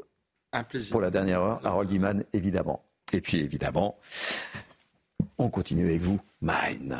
On va débuter par cette mesure. La France n'acceptera donc plus de nouveaux imams détachés, c'est-à-dire envoyés par d'autres pays à partir du 1er janvier. C'est ce qu'a affirmé Gérald Darmanin hier dans une lettre aux pays concernés par le sujet. Oui, car de nombreux imams qui officient en France sont payés par des pays étrangers. Avec cette mesure, le gouvernement espère donc limiter leur influence. En parallèle, l'accent est mis sur la nécessité qu'une part croissante des imams soit au moins partiellement formée en France. On fait le point avec Aminata Demphal. Une volonté du gouvernement désormais actée. À partir du 1er janvier, la France n'acceptera plus de nouveaux imams dits détachés ces guides, majoritairement venus de Turquie, d'Algérie ou du Maroc, seraient au nombre de 301 selon les derniers chiffres et ont la particularité d'être payés par leur pays d'appartenance. L'objectif du gouvernement, limiter l'influence des pays étrangers et augmenter le nombre d'imams formés sur le territoire. Les trois avaient un agenda propre et ce n'est pas logique que l'islam de France soit géré par des pays étrangers avec euh, leur ingérence, leurs intérêts particuliers, même si c'est de bonne guerre. Pour les imams détachés déjà sur place, leur statut devra être changé à compter du 1er avril. Cependant, pour les imams se rendant en France durant le mois du Ramadan, leur présence ne sera pas remise en cause. L'État l'assure. Le but n'est pas d'empêcher des imams étrangers de prêcher en France. L'exécutif se dit prêt et attentif à ce qu'une offre respectueuse des lois et principes de la République s'étoffe rapidement. Allez, Guillaume Bigot, vous venez d'arriver, je commence donc par vous. Vous comprenez cette décision? Oui, on peut, on peut la comprendre. Il y a quelque chose de, légitime, de naturel, de sain. C'est normal que euh, les musulmans, pour la plupart d'entre eux d'ailleurs français, de nationalité française, euh, aient besoin d'avoir des imams euh, également de nationalité française et que l'État français ait son mot à dire et qu'on rompe le cordon ombilical avec les pays d'origine, c'est-à-dire ce qu'on appelait l'islam consulaire, les imams détachés, envoyés, alors qui par la Turquie, euh, par euh, le Maroc, par l'Algérie, par la Tunisie, euh, voilà, exerçaient quand même une sorte de contrôle indirect au nom de ces pays sur, j'allais dire, leurs ouailles, leurs ressortissants, beaucoup avaient la double nationalité. Donc, en principe, oui, on peut comprendre parfaitement cette mesure. Mais, comme nous l'a rappelé le philosophe Pascal, hmm. l'enfer est souvent pavé de bonnes intentions.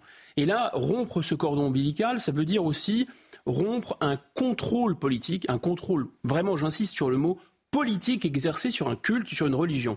Parce que la manière dont nous concevons la religion en France est inspirée bien sûr par la laïcité, par toute notre histoire, et par la prédominance, disons, de la culture chrétienne ou judéo-chrétienne, fait qu'il n'y a pas nécessité d'exercer un contrôle politique sur la plupart des cultes qui naturellement opèrent eux-mêmes une séparation. Or, on est dans ce, on n'est pas dans le régime concordataire, hein, comme euh, par exemple en Alsace et, Moselle, où il y a une euh, Alsace-Lorraine où il y a un contrôle encore de l'État, comme vous savez, le denier du culte, etc. On est dans un régime de laïcité où il y a une séparation nette. Et le problème de cette, de, l'effet de cette mesure, c'est deux, il est double en fait. Il est double et il risque d'être désagréable. C'est pour ça que je parlais d'en faire pavé de bonnes intentions.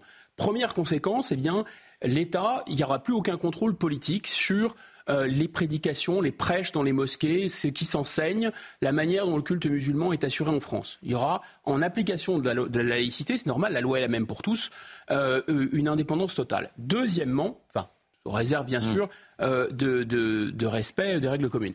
Deuxième point, eh bien, cet islam, on va dire français, franco-français, il est plus radical en moyenne que l'islam consulaire. C'est ça le grand, grand paradoxe. On nous dit on va rompre avec l'islam consulaire, c'est une bonne nouvelle, il va y avoir un islam de France, sous-entendu un islam des Lumières, un islam plus proche. Mm.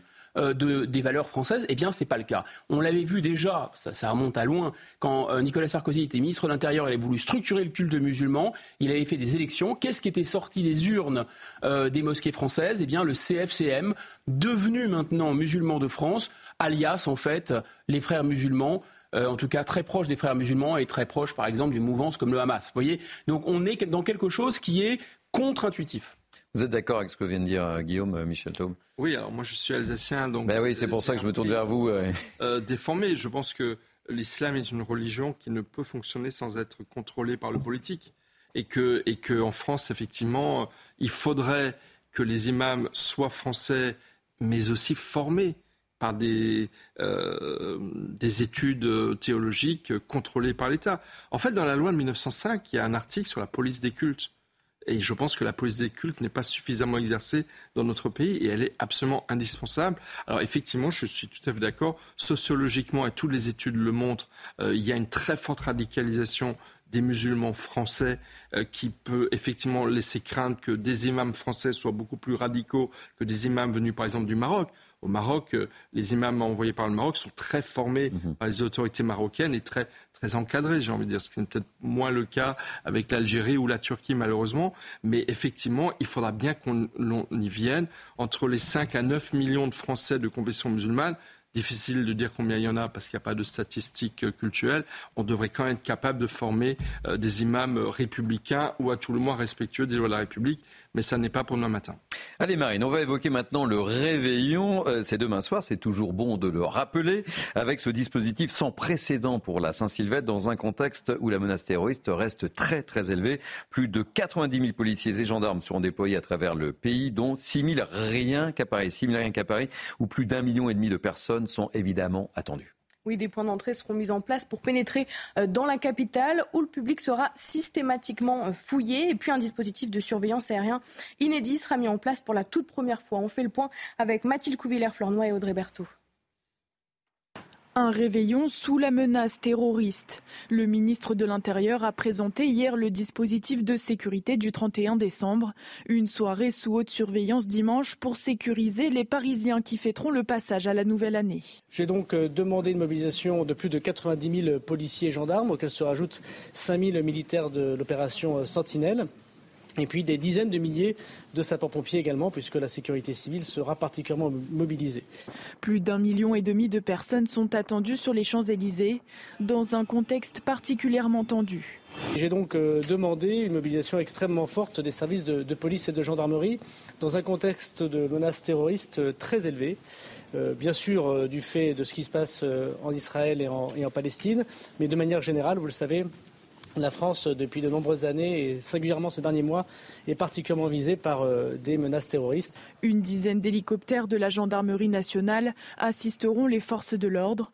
Nouveauté cette année, les drones seront utilisés pour la première fois un soir de Saint-Sylvestre en appui aérien. Michel Taub, 90 000 policiers dans tout le pays, dont 6 000 à Paris, on pouvait difficilement faire plus. On pourrait difficilement faire plus, c'est malheureusement nécessaire.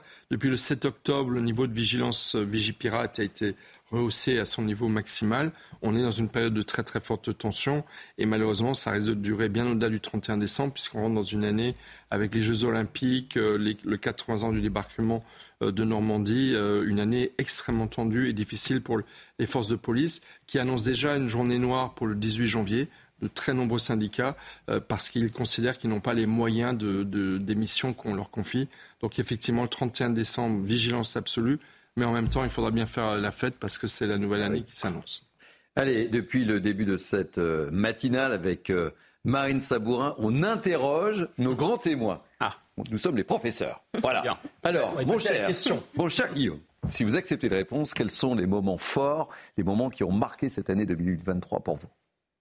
Alors, j'ai droit à combien de, de, jokers euh, J'ai demandé à la régie, là. combien, combien Un joker. Combien Normalement, c'est un seul événement. Un seul événement. Alors, un seul événement. Je, vais répondre avec un seul. Euh, la même règle pour tout le monde. Mais tout ça est très, euh, très organisé. Bien hein. sûr, bien voilà. Alors, euh, s'il y a un seul événement qu'il faut retenir, peut-être que, même s'il y en a beaucoup cette année 2023, c'est probablement le 7 octobre. c'est probablement le 7 octobre parce que il, faut, il faut apprécier les événements en fonction de leur impact et de, je dirais, de leur, de leur effet dans le temps, dans la durée, dans l'espace aussi. C'est encore trop tôt pour dire quelle va être euh, l'amplitude euh, de cette attaque du 7 octobre. Ce qui est sûr en tout cas, c'est que c'est l'un des conflits les plus redoutables, les plus complexes, mmh. euh, qui n'a pas cessé de se réouvrir depuis 1948, c'est-à-dire depuis l'indépendance de l'État d'Israël, la création de l'État d'Israël. Il y a eu j'ai compté 11 conflits en total, c'est la, la 11e réouverture des hostilités. Et il y a quelque chose qui fait penser au 11 septembre, bien sûr aussi à ce qu'on a vécu euh, en 2015, de, 13 novembre. Et il y a quelque chose qui fait penser aussi à l'attaque euh, mm. de, l'Ukraine par Vladimir Poutine. Donc c'est le déclenchement d'une guerre et en même temps c'est le déclenchement d'une guerre avec un giga attentat euh, XXL. Pour les Israéliens, si on compare en population par rapport à ce qui est arrivé le 11 septembre aux États-Unis, on est puissance 10 carrément. Hein. Donc c'est vraiment un événement extrêmement traumatisant. Je pense que par rapport, dans l'histoire d'Israël aussi, c'est quelque chose d'extrêmement marquant parce que ils avaient l'impression euh, que leur sécurité était euh, enfin assurée.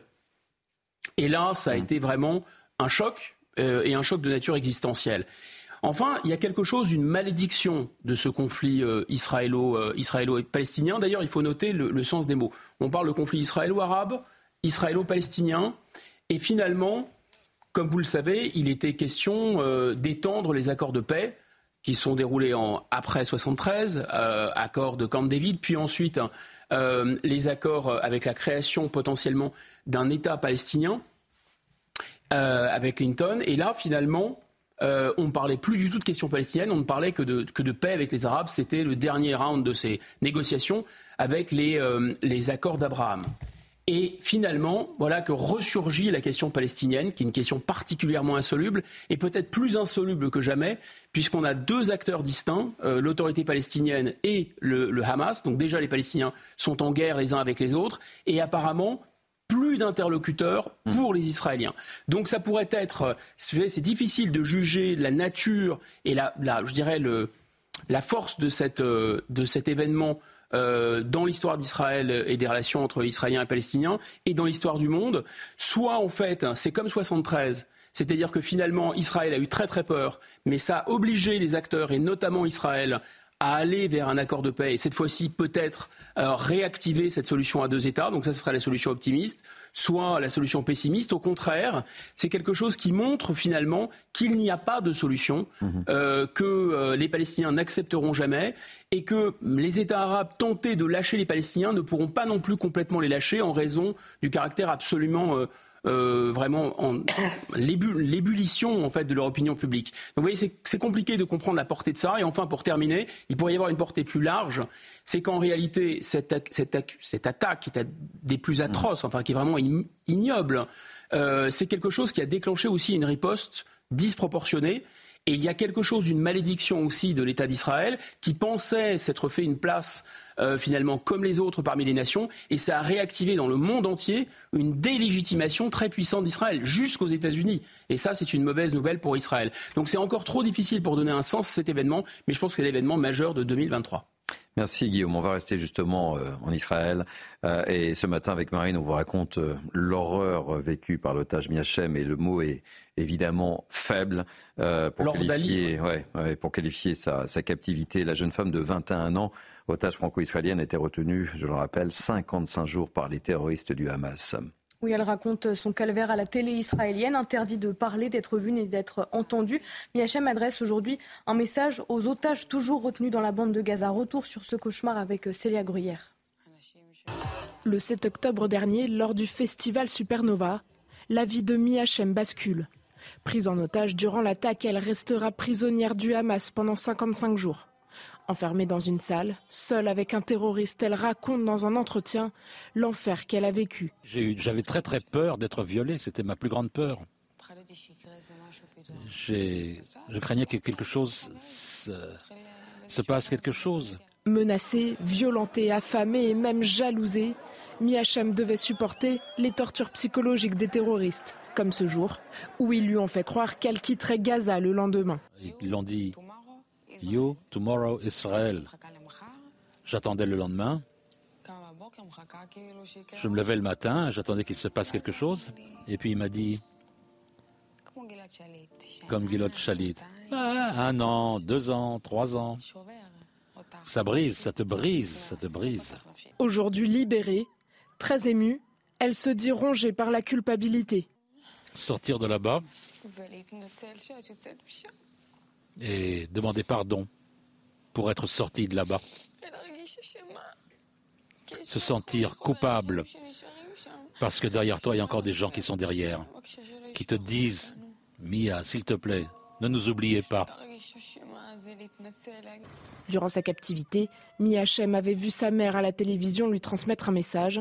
À son tour, elle a souhaité en délivrer un aux autres otages, celui de garder espoir. Guillaume Michel, je sais que vous voulez réagir à, ce témoignage très poignant, très fort. Je vous propose de le faire juste après le rappel des titres de Marine Sabourin. Après des menaces de mort visant la mer de Romans-sur-Isère, un suspect a été interpellé cette semaine en Seine-Saint-Denis. Il sera jugé le 5 février prochain en comparution immédiate.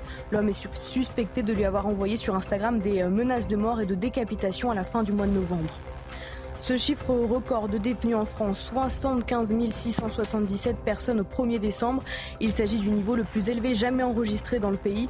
Au total, plus de 17 000 individus sont en surnombre par rapport aux places disponibles. La surpopulation carcérale atteint désormais 123 et puis cette vaste série de frappes russes sur plusieurs villes d'Ukraine. 30 personnes sont mortes et 160 blessées. Des infrastructures et des installations industrielles ont été euh, touchées. Le secrétaire général de l'ONU qualifie ces frappes d'attaques effroyables. Merci beaucoup, chère Marine. Évidemment, euh, Guillaume, je souhaitais vous faire réagir sur euh, cette interview accordée et on en sait un peu plus sur le rôle de cette famille qui retenait en, en otage Mia avec le jeu joué, même, on l'évoquait tout à l'heure avec Michel, par le, jeune, par les enfants qui arrive avec un, paquet de, bonbons qu'il propose et puis qui s'en va, euh, la femme qui, euh, qui la regarde un peu de manière étrange et cette peur aussi et, puis cette non-nutrition aussi parce qu'il est resté plusieurs jours sans dormir, sans manger, enfin c'est terrible. D'abord, cette jeune femme, euh, elle force le, le, respect et l'admiration. Elle a traversé les flammes. la phrase la plus terrible qu'elle prononce, c'est la culpabilité, ça fait vraiment penser aux rescapés euh, des camps et autres, c'est-à-dire euh, aux rescapés d'un naufrage. Euh, enfin, les gens qui se disent, en fait, peut-être que ça va être le pire moment, c'est c'est de vivre avec ça tout au long de sa vie. Pourquoi moi et, Exactement. et, pas les Cette culpabilité terrible qui, qui, va, qui va la ronger, c'est terrifiant. Cette, cette, jeune femme, elle est l'incarnation, d'une certaine façon, et bien sûr qu'elle est l'incarnation d'Israël. Elle est comme Israël, elle est toute frêle. Euh, elle, est, elle est belle, elle est, euh, elle est jeune, c'est un jeune État, et euh, elle est pleine de résilience aussi. C'est-à-dire qu'il y a quelque chose d'une extrême vulnérabilité et d'une extrême résilience. Elle tient debout. Elle d'ailleurs fait un tatouage, c'est très mmh. symbolique. Nous danserons encore, encore avec la date. Exactement, avec la date. Il y a quelque chose comme ça qui fait que, voilà, c'est une, elle plie, mais elle ne rompt pas d'une certaine façon. Ça, c'est très très fort. D'un autre côté, ça fait aussi penser à cette espèce de malédiction de l'antisémitisme. C'est aussi pour ça que le 7 octobre est intéressant. C'est-à-dire qu'on se dit, bon, bah voilà, maintenant. Et d'ailleurs, c'est le sens profond, je pense, de la création de l'État d'Israël, c'est de se dire, bah, finalement, le peuple juif va devenir un peuple comme un autre, il aura son État, il sera en sécurité dans son État. Évidemment, c'est quand même aussi une tragédie parce que, bien sûr, euh, un peuple sans terre, et il avait droit à avoir une terre, et il l'a construite à la sueur de son front et à la sueur de ses, enfin, au, prix du sang aussi de ses soldats. Euh, et combien d'autres pays sont euh, pas plus, pas moins légitimes. Enfin, je rappelle que les Anglais n'avaient rien à faire aux États-Unis, par exemple, euh, ou les Néo-Zélandais, enfin les Anglais en Nouvelle-Zélande. Bon, donc il y a beaucoup de pays dans le monde qui se sont construits aussi par des gens qui n'étaient pas nécessairement du coin. Là, il y avait une dimension religieuse, on revenait sur, sur la terre des ancêtres, etc. Mais d'un autre côté, c'est vraiment la, la, malédiction de l'antisémitisme parce qu'en dépit du fait que cet État a été créé, on voit que la création même de l'État et les tensions que ça crée font ressurgir ce monstre de l'antisémitisme. Enfin, un dernier commentaire, je pense que cette, MIH, cette MIHM, elle est aussi peut-être l'illustration de la vulnérabilité de l'Occident, d'une certaine, euh, d'un Occident un peu insouciant, qui veut croire au vivre ensemble, euh, qui veut faire la fête, qui veut danser, et à côté, il y a un espèce de volcan de haine dont il ne prend absolument pas la mesure et qui explose. Michel, une nouvelle réaction sur euh, ce témoignage. Ce, ce, témoignage illustre et documente de manière singulière et extrêmement tragique euh, la singularité de ce qui s'est passé le 7 octobre. C'est-à-dire, euh, Guillaume Bigot a bien raison d'insister sur évidemment l'importance de cette date dont on ne peut pas encore mesurer, comme vous l'avez dit, mm. l'impact, mais dont on subodore bien qu'il y a quelque chose là de tragique, euh, d'extrêmement violent. le, massacre de bébés, le massacre de personnes âgées le 7 octobre, les conditions de détention des otages, tout ça participe. Et on évoquait le New York Times tout à l'heure avec, euh, Absolument, sur, les violences sexuelles, qui ont été commises. Mais tout ça participe de quoi? D'un crime contre l'humanité. Mm. C'est une réplique d'un crime contre l'humanité que euh, le peuple juif a déjà connu avec la Shoah et qui là s'est revécu pendant une journée et pour des otages pendant plusieurs semaines et malheureusement plusieurs mois déjà. Je rappelle qu'il y a toujours 138 ou 139 otages détenus par le Hamas et aussi le djihad islamique, parce qu'il n'y a pas que le Hamas qui en mhm. détient, et que parmi eux, il y a des Français. J'espère, bien entendu, que le président de la République, demain, dans ses vœux à la nation, aura un mot très fort pour nos otages. Allez, on va prendre la, direction, puisque Harold Iman est avec nous, on va prendre la direction des États-Unis maintenant, où l'année, là aussi, 2024 s'annonce particulièrement riche. Débat, primaire, procès de Trump, convention. Et l'Amérique se prépare à un nouveau duel entre Joe Biden, bientôt 81 ans, et Donald Trump, 77 ans marine. Oui, Harold, ces deux hommes sont dans une rivalité personnelle. Qu'en pensent euh, les Américains de tout cela? Alors, normalement, ils sont dégoûtés d'avoir à revoter pour les deux mêmes. Maintenant, euh, il y a le, côté aussi de la vieillesse des candidats, mais je dirais que les tensions partisanes sont tellement fortes qu'ils vont aller outre. Euh, ils, vont dire, ils vont quand même soutenir leur candidat même s'il a 250 ans. Et euh, dans le cas. À eux deux, ils n'ont pas encore. Hein. Non, non, non. À eux deux, ils n'ont pas encore. Harold, ils s'en Un peu de respect, Harold. Oui, non, mais il manque de jeunesse. Euh, oui, j'allais vous poser la question. Il n'y a pas un, y a pas un hein. candidat un petit peu plus jeune qui puisse émerger là? Pas du tout. Du côté euh, démocrate, personne ne bouge. Personne ne va bouger. il y aura quelques candidatures aux primaires contre Biden, mais de pure forme, et on en rira bien quand c'est fini. Mais du côté républicain, il y a toute une kyrielle de, euh, de prétendants euh, à l'investiture républicaine. Et c'est assez amusant de les voir euh, participer à des débats alors que Donald Trump a décidé qu'il ne participerait pas parce que les autres sont trop minables. Mm. C'est à peu près les mots qu'il utilise. Donc il, y a cette espèce d'ambiance de, de, démesure. Trump a, accusé les démocrates de, tout faire pour le, dérailler sa, candidature. Il les accuse de vermine, fasciste, communiste et woke. Alors, je ne sais pas comment on peut être les trois à la fois. Et puis, euh, euh, Biden voit euh, Trump comme le pire danger qui ait jamais existé pour les États-Unis. Biden, lui, on connaît les déboires judiciaires de Trump, mais les déboires aussi de Biden via son fils Hunter sont assez graves. Donc, on va avoir une année explosive. Merci Harold. J'ai pas le temps, messieurs, de vous faire agir. Hein. Je, vous voyez pas les pieds d'impatience, mais on part en publicité et on reviendra avec euh, cette affaire dont on vous parle depuis ce matin avec Marine. Ça se passe du côté de Magny, les hameaux dans les Yvelines, où une famille a dû quitter euh, la commune. Pourquoi? Parce que le père de famille a osé poser des questions sur un projet de mosquée shocking. En tous les cas, il témoigne et c'est sur CNews que ça se passe. Bon réveil, nous sommes ensemble jusqu'à 9h avec toute l'équipe de la matinale. A tout de suite. Nous sommes ravis de vous réveiller en ce samedi 29 décembre. Euh, l'année 2024 approche très très vite maintenant. Bon réveil en tous les cas. Et tout de suite, les titres de votre journal de 7h30. Dans cette édition, on vous reparle de cette affaire déjà évoquée sur CNews. C'est l'histoire d'un habitant de Manille-les-Hameaux dans les Yvelines. Avec sa famille, il a dû quitter sa commune. Il a été menacé de mort, tout simplement parce qu'il avait osé, oui, il avait osé s'interroger sur la future construction d'une mosquée dans sa commune. Il témoigne très courageusement sur CNews. On va vous parler écologie dans cette édition. Vous n'êtes peut-être pas encore au courant, on fera un tour de table avec nos invités, mais à partir du 1er janvier, les Français vont devoir trier leurs biodéchets. Objectif, les composter ou les valoriser pour réduire le bilan carbone de la France. On ira à Saint-Nazaire avec notre correspondant Jean-Michel Decaze. Harold Iman est avec nous. On évoquera le conflit entre la Russie et l'Ukraine. La Russie a mené une série de frappes hier sur plusieurs villes d'Ukraine, dont Kiev. Bilan très lourd, 30 morts et plus de 160 blessés. On va donc commencer à évoquer avec vous, euh, ma chère Marine, cette histoire étonnante, euh, effarante, je ne sais pas comment on peut la, qualifier, mais on vous en a déjà parlé il y a quelques semaines sur CNews. C'est cet habitant de Manille-les-Hameaux, dans les Yvelines, menacé de mort pour avoir tout simplement posé une question sur la construction d'une mosquée dans sa commune. Et donc sa famille et lui ont, donc, ont dû quitter subitement la commune. Oui, sa famille euh, donc a dû quitter la commune et ils ne sont toujours pas euh, revenus à Manille-les-Hameaux plusieurs semaines après avoir euh, reçu des menaces. La famille se sent abandonnée par la municipalité. Notre journaliste Raphaël Lazrec s'est entretenu avec ce père de famille. Le récit est signé Adrien Spiteri. On est sur un terrain qui s'appelle le terrain Capado. C'est sur cette parcelle, à proximité d'une école et d'un centre d'orientation pour adolescents, que la construction d'une mosquée est envisagée à Manille-les-Hameaux. En novembre, Pierre-Louis Brière, membre du comité des citoyens de la ville, interroge la mairie sur le projet. Est-ce que ça serait une mosquée ou non, une salle de prière?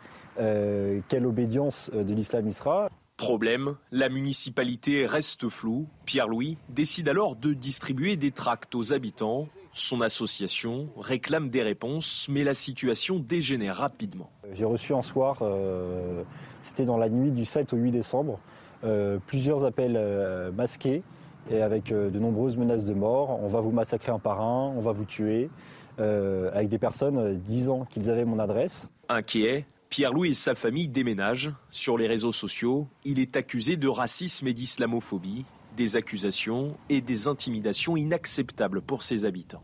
Il y a des mots qui se disent, des choses qui s'écrivent, qui sont qui sont pas correctes, quoi. Qu'il faut rester dans le vivre ensemble le plus possible. Si les gens n'échangent pas, ne se parlent pas, il n'y a pas de raison que ça aille mieux. Des menaces condamnées aussi par l'association des musulmans de Manille-les-Hameaux qui porte ce projet depuis plusieurs années. Pierre-Louis a décidé de porter plainte. Bon Guillaume, je me tourne vers vous. Hum. Un, déjà, il est courageux, il témoigne devant notre caméra. Bien sûr. Deux, c'est ça la France euh, de 2023 bah, en tout cas, euh, c'est un peu la formule de Gérard Collomb. Hein. Les gens vivaient côte à côte, ils risquent de vivre face à face. Voilà. Et, on est aussi. il l'a prononcé il y a quelques années. Hein. Exactement. il y avait une dimension prophétique à ça. Mm. Et il y a une dimension aussi, on le, on le sent, d'islam de France. Vous voyez, c'est, plus mm. du tout l'islam consulaire pour le coup. C'est un islam local, bien de chez nous. Et le paradoxe, c'est qu'il est bien de chez nous.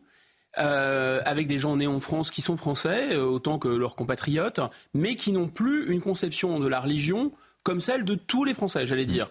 Euh, et ça, c'est curieux. C'est-à-dire que des gens venus euh, directement d'Algérie, du Maroc, de Tunisie, il y a 30 ans, il y a 40 ans, pratiquaient un islam de bon père de famille et avait une conception, enfin, et se sentaient en arrivant obligés d'avoir une, une pratique religieuse qui était comparable à celle de leur, euh, enfin, des, des, Français qui étaient d'autres, d'autres confessions. Et ça, c'est, c'est, c'est évidemment très surprenant et on comprend à quel point ce, ce, ce cet islam nouveau en quelque mm. sorte, hein, euh, parfois, pas toujours, heureusement, il n'y a pas que celui-là, il est un marqueur identitaire, il est profondément politique, et à quel point il va renvoyer aussi un certain nombre de Français, dont ce monsieur qui est courageux, à l'interrogation, mais est-ce que je suis toujours euh, dans mon pays, ou est-ce que euh, les bases de mon pays sont en train de trembler, enfin mon pays est en train de trembler sur ses bases? Et en fait, il faudrait un moment euh, renverser la vapeur. C'est-à-dire qu'à un moment, il y a une solution euh, pour que les musulmans de France se sentent vraiment dans leur pays, et il y a une solution pour que les Français ne se sentent pas mis en danger pour l'islam. La solution, c'est que la France redevienne la France, hmm. et qu'elle arrête de jouer, euh, je dirais, au supermarché bisounours, où chacun vient comme il veut, et où on circule librement sans s'assimiler. Ça, ce n'est pas possible. Autrement dit, pour qu'il y ait un islam de France, il faut d'abord que la France redevienne la France et qu'elle assimile à nouveau les nouveaux venus. Michel, cet homme, il a juste posé une question, l'accuse de racisme, il est même menacé de mort. Oui, c'est évidemment inadmissible, mais au départ, il y a aussi une hypocrisie euh, de la part de la mairie euh, et des pouvoirs publics. Bien sûr. Ils ne jouent pas le jeu de la transparence avec leurs concitoyens. S'il y a un projet de mosquée, eh ben, il faut, ça doit être mis sur place publique, ça va être débattu librement. Et c'est peut-être aussi à cause de ce silence et de cette hypocrisie de beaucoup de maires hein, qui souvent accordent des autorisations détournées à cause de l'obligation de, neutralité, de séparation entre les cultes et, les administrations, euh, qui créent en fait des, situations comme celle d'aujourd'hui. Donc il faut peut-être aspirer à plus de, transparence. Mais de toute façon, en France, on est dans une hypocrisie générale puisque euh, on n'a pas le droit de faire des statistiques ni ethniques ni culturelles de sorte que les Français se sentent bien que, par exemple, combien y a-t-il de musulmans en France? On ne peut pas répondre à cette question, mais ils sentent bien que la réponse est beaucoup plus élevée que les chiffres qu'on nous sort euh, d'habitude de façon régulière. Donc voilà, il faut dépasser cette hypocrisie. Ça aidera aussi, à mon avis, à créer un climat plus, plus apaisé dans notre pays. Allez Marine, on va parler écologie maintenant. Après les emballages plastiques, le verre ou encore le papier, les Français vont devoir trier leurs biodéchets à partir de lundi le 1er janvier. Objectif, les composter ou les valoriser pour réduire le bilan carbone de la France. Les déchets alimentaires ne devront plus être jetés dans les poubelles ménagères résiduelles. Je ne sais pas si les Français étaient au courant ou pas. Je ne pense pas. En tout cas, ces déchets, eh bien, ils représentent un tiers euh, du volume des poubelles en France, alors qu'ils sont une véritable ressource. Mais vous allez le voir, les Français, vous l'avez dit, hein, Thierry, sont peu à connaître cette nouvelle consigne illustration à Saint-Nazaire avec Jean-Michel Decaze. À Saint-Nazaire, il faut chercher avant de trouver le composteur qui en fait a été installé face au marché. Il y en aurait 70 répartis essentiellement dans les jardins partagés. Pour un tri des biodéchets obligatoire au 1er janvier, les habitants manquent singulièrement d'informations. Le tout c'est de savoir où est-ce qu'on le met là, il y en a un, mais il y, en a, un, oui. il y a un code dessus, il y a un cadenas. Euh... Il faut passer par la mairie certainement pour... Euh... Hein, c'est ça. Hein. Il faut passer certainement par la mairie pour euh, pouvoir avoir le code. On n'a rien eu dans notre boîte aux lettres. Et comme nous, on est en centre-ville, qu'on est en appartement, ben, c'est vrai que bon, des boîtes comme ça, ça serait pratique. Les collectivités doivent proposer des solutions pour ce nouveau tri. Collecte en porte-à-porte, des bacs verts, des dépôts spéciaux en déchetterie ou des composteurs en ville ou dans les jardins pour ceux qui en ont un. Et voilà, un compost tout neuf. Et ça vous a été donné par qui? Euh, Par Cap Atlantique. À quelques kilomètres de Saint-Nazaire, Saint-Lifard, où la communauté de communes met des composteurs à disposition des habitants. Je pense que c'est utile. Il me semble qu'on est à 81 kg de déchets compostables par habitant euh, par an. Donc je pense que c'est intéressant de le faire. Selon l'ADEME, ces ordures représentent un tiers des déchets ménagers. L'organisation de la collecte est loin d'être en place. Toujours selon l'ADEME, seuls 40% de la population aura accès au compostage fin 2024. Allez, euh, interro oral, mon cher Guillaume. Deux questions. Un, vous étiez au courant? Deux, vous en pensez quoi? Euh, a priori du bien, mais quand même avec euh, des petites réserves, parce que je, suis un Gaulois réfractaire. Hein. Euh, je n'ai pas la chance d'être un, un luthérien du nord de l'Europe obéissant comme un robot. Donc quand mon État me dit quelque chose, je veux bien, mais j'aimerais bien savoir quand même s'il y a une traçabilité, c'est-à-dire si ces économies qui vont être faites à grâce à Bon, un travail, pas exagéré, mais enfin, je vais quand même faire un effort pour mm. trier, je vais le faire euh, de bonne grâce. J'aimerais quand même bien qu'on me dise à quoi ça va servir mm. et à qui ça va profiter. Euh, parce qu'il est possible aussi que ce tri soit opéré au profit de certaines industries, comme vous savez, qui ont tendance à être de plus en plus privatisées, qui traitent les ordures, etc. Et à, qui ça va faire gagner mm. potentiellement de l'argent, y compris à leurs actionnaires, etc. Deuxième chose, eh bien, euh, j'aimerais bien qu'il y ait une, aussi savoir ce qui est fait par, par exemple, prenons au hasard la grande distribution. Hmm. La grande distribution qui a fait des méga profits, est-ce qu'on lui impose aussi ce genre de tri? Peut-être que oui d'ailleurs, hein. peut-être que je fais juste gaulois et réfractaire de, de mauvaise volonté. Enfin, le troisième élément, moi, j'aimerais bien aussi que l'État m'explique pourquoi euh, je vais devoir trier mes, mes, déchets au nom de la sauvegarde de la planète. Et moi, je, je le ferai bien plus volontiers parce que c'est plus intelligent de le faire et que c'est moins de gâchis. Et j'aime pas le gâchis, c'est normal. Et pourquoi mon État, en même temps, lui, il réouvre des centrales à charbon hmm. pour polluer la planète comme jamais par rapport euh, au petit tri que je peux faire moi à ma petite échelle. Voilà. Mais euh, moyennant réponse à ces questions, je le ferai bien volontiers. Mais il y a un travail de com, hein, parce qu'on a fait le, le petit test. Michel, on lui a posé la question tout à l'heure. Bah, Michel n'était pas au courant non plus. Personne ne l'était. Harold n'était pas au courant. Euh, bon, bah, nous, on va, on va pas se mentir. Hein, euh, mais, moyennement, mais, euh, après, mais c'est officiel à partir de, du 1er janvier, hein, quand même. Hein. Après, moi, ce qui m'étonne, c'est aussi l'emploi des, des, mots, les biodéchets. C'est un concept qui est récent, qu'on n'entendait pas avant. Mais mm. c'est quoi les biodéchets? En fait, c'est le compost. Mm. Oui, mais c'est destiné à faire du compost c'est destiné en fait ensuite être mis dans les parcs et voilà et tout ça ça n'est pas expliqué et en plus quand même, il faut dire que 80 ou 90% des Français vivent dans des villes. Combien de villes sont équipées, sont organisées pour pouvoir effectivement trier de façon sélective les biodéchets? On en est vraiment très très très loin. On a vu dans le reportage à Saint-Nazaire combien mmh. c'est difficile bah déjà à l'expliquer. Donc il y a un enjeu de pédagogie, il y a un d'organisation. Bref, euh, ce n'est pas après-demain que euh, le système se mettra en place. Michel, d'un côté, vous allez avoir trois épluchures de patates, et de l'autre côté, vous allez avoir dix voitures chinoises euh, électriques faites avec des terres rares qui vont totalement polluer. Donc simplement, comme nous ne sommes pas des, robots du nord de l'Europe, nous n'obéissons pas aveuglément. Donc on pose des questions. Évidemment, c'est très gênant de diriger des Gaulois réfractaires. Mais, mais, tous les Il faut leur répondre. Tous les habitants du nord de l'Europe ne sont pas des robots, hein, j'en suis convaincu. Non, mais c'est une caricature. Faites attention à ce que vous dites. Mais bien sûr, là, bien vous savez d'où il est. Hein. non, mais je dis qu'ils ont, ils ont des qualités, ils ont des défauts comme tous les, comme tous les. Mais dans les cultures, il y a des traits dominants. Je vois en tous les cas que ça suscite le débat entre vous. Et ça, c'est formidable.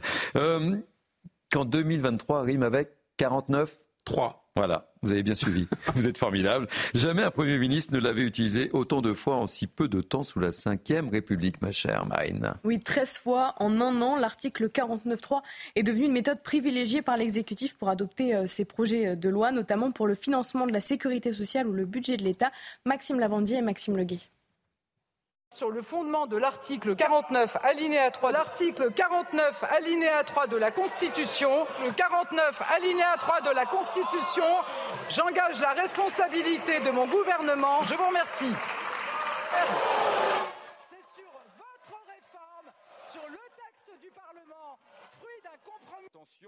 Le maintien de l'aide médicale d'État, l'interdiction du patient en amont en force. Le dernier remonte à une dizaine de jours devant une assemblée presque déserte. Sur le fondement de l'article 49, alinéa 3 de la Constitution, j'engage la responsabilité de mon gouvernement sur l'ensemble du projet de loi de finances. Budget de l'État, sécurité sociale, programmation des finances publiques, c'est surtout au moment d'énoncer des projets de loi touchant aux dépenses et recettes que le gouvernement met sa responsabilité en jeu. La Première ministre ouvre donc la saison euh, des 49-3 autoritaires. Nous, la NUPES, de notre côté, ouvrons notre saison de la censure euh, populaire. S'en suivent alors mentions de censure déposées systématiquement par la France insoumise et des scènes de pagaille à l'Assemblée nationale. Le 16 mars, dans un hémicycle couvert par des Marseillaises provoquées par un nouveau 49-3 sur la réforme des retraites, 278 députés votent une motion de censure Neuf voix seulement manquent pour renverser le gouvernement. Alors chiche, allons à la dissolution.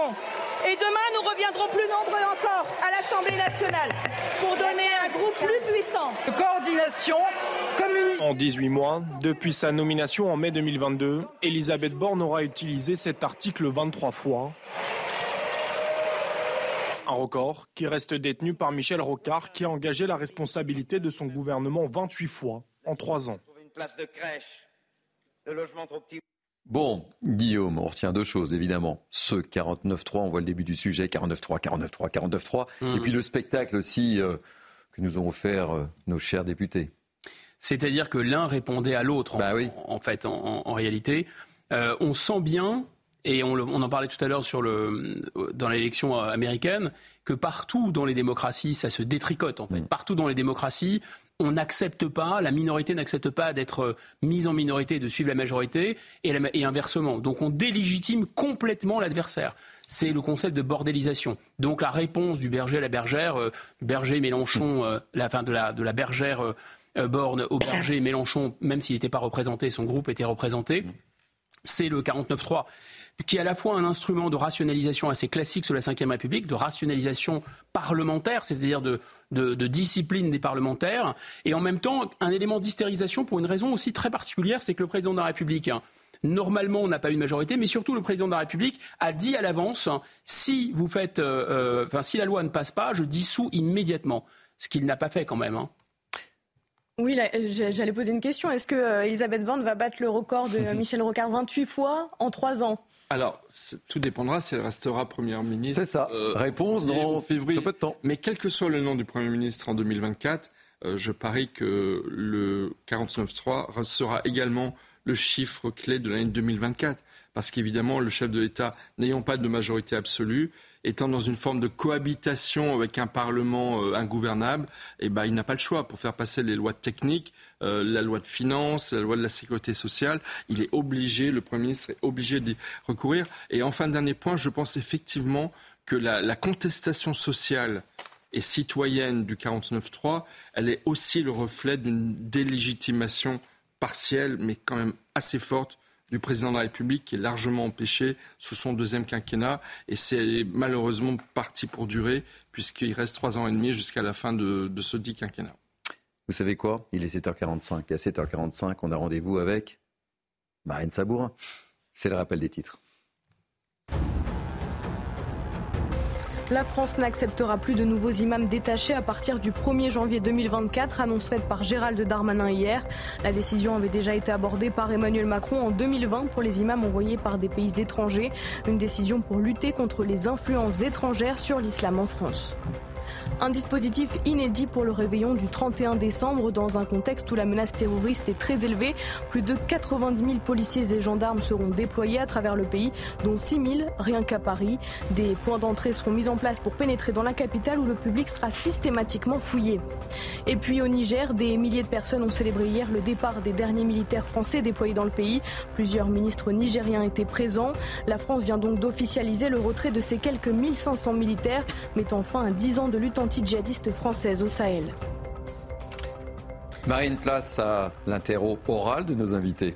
Oui, on voulait revenir avec nos invités sur les événements qui ont marqué l'année 2023. Euh, on en parle avec euh, vous, Michel Taub, fondateur d'Opinion Internationale. Tout à l'heure, vous nous parliez des rencontres à Saint-Denis, mais quel autre moment a marqué votre année? Alors, euh, c'est évidemment les émeutes de fin juin, début juillet.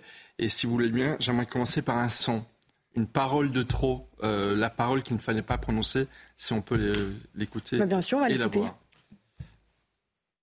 Je veux ici dire euh, l'émotion de la nation tout entière après euh, donc euh, ce qui est arrivé et la mort du jeune Naël et de dire à, sa famille toute notre solidarité et l'affection de la nation.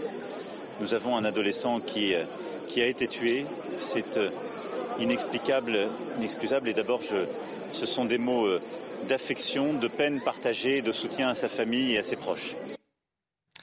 Alors Emmanuel Macron euh, prononçait ces mots euh, euh, à Marseille, dans la visite d'un quartier qui certainement a flambé dans les jours qui ont, qui ont suivi. Effectivement, c'était la parole qu'il ne fallait pas dire parce que, évidemment, ça, ça contrevenait complètement à la présomption de l'innocence. Et ça, je pense, ces paroles contribuaient certainement à déclencher l'étincelle qui a amené ensuite 550 communes de France à être euh, euh, victimes euh, d'émeutes, urbaines. présomption d'innocence. le fait aussi que des policiers ensuite aient été mis en détention provisoire, ce qui a largement contribué à la colère des forces de sécurité dans notre pays.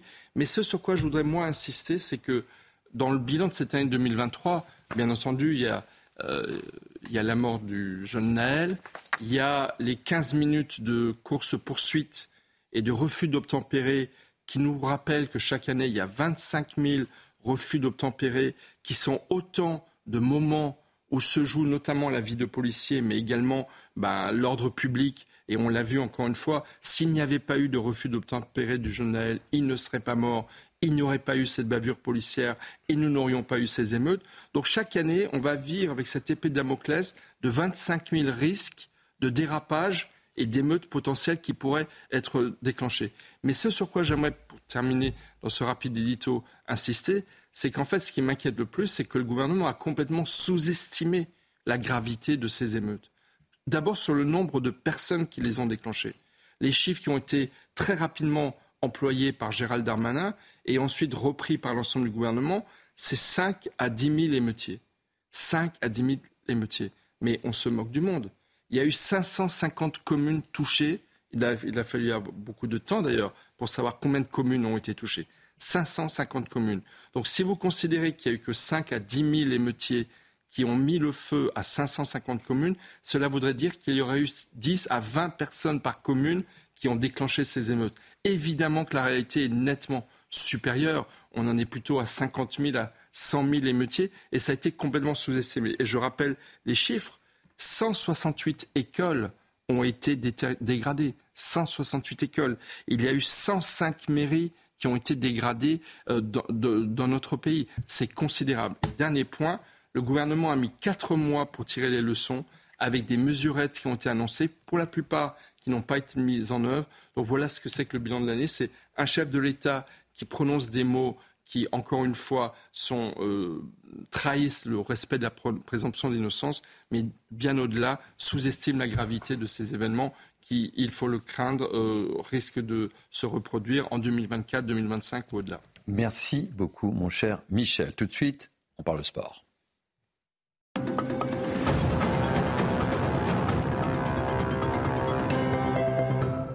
Allez Marine, on commence avec du rugby, mais j'espère qu'on va parler basket à la fin de la Sport. J'espère, parce qu'on a été coupé tout à l'heure. Hein. Donc on, commence avec le rugby hier. Oui, on va parler de la victoire de Bordeaux face à Clermont, 40 à 35. Une première mi-temps dominée par l'Union Bordeaux-Bègle. Au retour des vestiaires, Clermont revient dans la partie et inscrit trois essais en 11 minutes. Mais les Bordelais reprennent le contrôle du match et inscrivent deux nouveaux essais en fin de match. Au classement, Bordeaux est deuxième, les Clermontois huitième. Bon, j'aime bien le rugby aussi évidemment et on continue avec euh, le programme du top 14 aujourd'hui. Oui, reçoit Montpellier dans un duel de mal classé. L'Aviron Bayonnais accueille le leader du championnat, le Racing 92. En fin de journée, La Rochelle, champion d'Europe en titre, reçoit Toulouse dans un remake de la finale de l'an dernier. Des rencontres à suivre sur Canal+.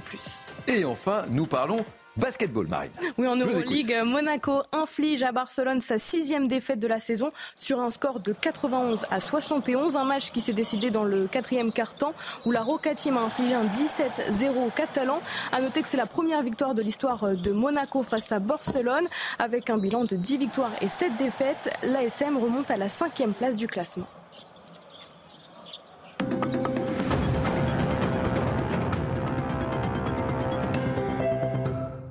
Vous savez quoi, Marine? Vous avez été formidable. Merci beaucoup. Euh, on va se retrouver dans quelques instants. Michel, vous nous quittez? Absolument. Je vous souhaite en avance euh, de passer un excellent réveillon. Profitez-en bien. Et on se verra même avant le réveillon, cher Thierry. Vous serez là demain demain. Ah, vous serez là demain. Ah, ben formidable. je suis ravi. Ah, donc à demain pour faire. Eh ben à demain. Ben, alors, euh, je vous dis rien. Dans tous les cas, passez une belle journée. Merci à vous. Et nous sommes ensemble jusqu'à 9h. C'est la matinale, évidemment. Guillaume Bigot est au summum de sa forme. Harold aussi. Et Marine Sabourin, évidemment. Allez, à tout de suite. 7h57, bienvenue chez vous. On est ravis de vous accompagner. Nous sommes ensemble jusqu'à 9h avec euh, la grande équipe de la matinale qui m'accompagne. Mais tout de suite, on fait un point météo. Et la météo, c'est avec qui? Avec Karine Durand. La météo avec Groupe Verlaine. Isolation, photovoltaïque et pompe à chaleur pour une rénovation globale. Groupeverlaine.com Bon, ma chère Karine, pas des nouvelles excellentes pour ce dernier week-end. C'est une météo coussi coussa avec euh, un peu de tempête, je crois. Hein. Ah, carrément euh, très perturbé, hein, samedi comme dimanche. Et on commence euh, ce soir, cette nuit, avec la tempête Henk qui va être de courte durée. À peine une heure de vent violent, mais du vent quand même fort, hein, jusqu'à 120 km à l'heure sur les côtes bretonnes, jusqu'à 100 km à l'heure possiblement dans les terres du nord-ouest. C'est un fort coup de vent dans les terres. 20 à 40 mm de pluie, c'est quand même conséquent. Et attention aux forts orages en fin de nuit en Bretagne. Alors côté ciel ce matin, on a beaucoup de grisailles sur la moitié nord, des brouillards euh, très fréquents, aussi des brouillards épais encore une fois comme un peu tous les jours sur les plaines du sud-ouest et sur euh, le Val de Saône. Et au cours de l'après-midi, le ciel se dégage temporairement avant la tempête, du beau temps pour les massifs, les Pyrénées, les Alpes, de super conditions dans les stations euh, de ski. Quelques brouillards ne vont pas se dissiper par contre sur les plaines du sud-ouest. Et puis la tempête qui va commencer à arriver à partir de 17 heures environ sur la pointe bretonne. Les températures, elles, sont toujours euh, très au-dessus des moyennes de saison, au nord spécialement. 10 degrés à Brest, 9 à Paris, 8 à Lille et à Strasbourg. On a des températures un peu plus basses au sud, mais pas de gelée en pleine pour une fois. Et au cours de l'après-midi, les valeurs restent supérieures aux moyennes de saison de 3 à 4 degrés au-dessus. 13 pour Brest, 16 pour Bayonne et Biarritz, 11 à Bourges et 17 c'est le maximum pour la Corse. Rejoindre le mouvement de la rénovation énergétique. C'était la météo avec Groupe Verlaine pour devenir franchisé dans les énergies renouvelables. Groupe Verlaine. Oui, nous sommes ravis de vous accueillir. J'espère que votre petit déjeuner se passe à merveille. Nous sommes là pour vous réveiller. Guillaume Bigot est au summum de sa forme, évidemment. Harold Iman aussi. Marine, évidemment, on n'en parle pas. Et le principe des chaises musicales, hein, on accueille beaucoup de plaisir Arnaud Benedetti, politologue. Vous êtes en forme? Ça va, très bien. On a encore une heure à passer ensemble. On a besoin de vos analyses aussi. Puis j'espère que vous avez bien révisé parce qu'on pose des questions, une interrogation orale sur euh, ce qui vous a marqué avec euh, Marine Sabourin. On vous pose la question sur euh, le bilan de cette année 2023. Mais tout de suite, place au titre de votre journal de 8 heures, à la une de notre édition, cette euh, décision de Gérald Darmanin. La France n'acceptera plus de nouveaux imams détachés envoyés par d'autres pays sur notre territoire, et cela à partir du 1er janvier, janvier 2024. Le ministre de l'Intérieur a écrit une lettre aux pays concernés. Cela veut dire quoi très concrètement? On vous explique tout cela. Dans cette édition, on vous reparle de la loi immigration, le feuilleton de cette fin d'année 2023, et sans aucun doute, sans aucun doute, le feuilleton de 2024. Avec cette fronde dans les universités françaises, pourquoi quelles conséquences, quels effets de cette loi sur nos universités Là aussi, on vous explique et on débat. Et puis, évidemment, dispositif exceptionnel pour le réveillon du 31 décembre. Plus de 90 000 policiers et gendarmes vont être déployés à travers la France. Hélicoptères, CRS 8, fouilles, drones, etc., etc. Le ministre de l'Intérieur a promis des moyens de grande ampleur sur l'ensemble du territoire. Marine, on débute donc par cette mesure. La France n'acceptera plus de nouveaux imams détachés, c'est-à-dire envoyés par d'autres pays à partir du 1er janvier. C'est ce qu'a affirmé Gérald Darmanin hier dans une lettre envoyée aux pays concernés. Oui, car de nombreux imams qui officient euh, en France sont payés par des pays étrangers. Avec cette mesure, le gouvernement espère donc limiter leur influence. En parallèle, l'accent est mis sur la nécessité qu'une part croissante des imams soit au moins partiellement formée en France. On fait le point avec Aminata Demphal. Une volonté du gouvernement, désormais actée. À partir du 1er janvier, la France n'acceptera plus de nouveaux imams dits détachés. Ces guides, majoritairement venus de Turquie, d'Algérie ou du Maroc, seraient au nombre de 301 selon les derniers chiffres et ont la particularité d'être payés par leur pays d'appartenance. L'objectif du gouvernement, limiter l'influence des pays étrangers et augmenter le nombre d'imams formés sur le territoire. Les trois avaient un agenda propre et ce n'est pas logique que l'islam de France soit géré par des pays étrangers avec euh, leur ingérence, leurs intérêts particuliers, même si c'est de bonne guerre. Pour les imams détachés déjà sur place, leur statut devra être changé à compter du 1er avril. Cependant, pour les imams se rendant en France durant le mois du ramadan, leur présence ne sera pas remise en cause. L'État l'assure, le but n'est pas d'empêcher des imams étrangers de prêcher en France. L'exécutif se dit prêt et attentif à ce qu'une offre respectueuse des lois et principes de la République s'étoffe rapidement. Arnaud, je me tourne vers vous, Arnaud Benedetti. Que pensez-vous de, cette décision et de cette missive envoyée par Gérald Darmanin? Sur le fond, il a raison totalement raison. En l'occurrence, c'est une demande qui est exprimée par d'ailleurs de, nombreuses forces politiques depuis euh, très euh, longtemps. Euh, la vérité, c'est que on est incapable de constituer un islam de France. Mm. C'est une réalité euh, depuis de très nombreuses euh, années. On y a, on s'y est essayé, mais manifestement, on a vu que malgré tout, des forces étrangères ont réussi euh, à pénétrer dans les institutions que l'on a essayé de construire là aussi depuis de nombreuses années, et que cette décision me paraît aller quand même dans le bon sens. Après, la question est de savoir, si vous voulez, la, la difficulté avec, avec l'islam, c'est que d'abord, il n'y a, pas de, a pas de clergé. Ça, c'est un premier point. Donc, il n'y a pas d'autorité en tant que telle euh, qui euh, puisse, euh, malgré tout, nous aider, à discipliner cette religion et surtout à la métaboliser dans le modèle français de laïcité. Et c'est un, vrai, sujet, en l'occurrence.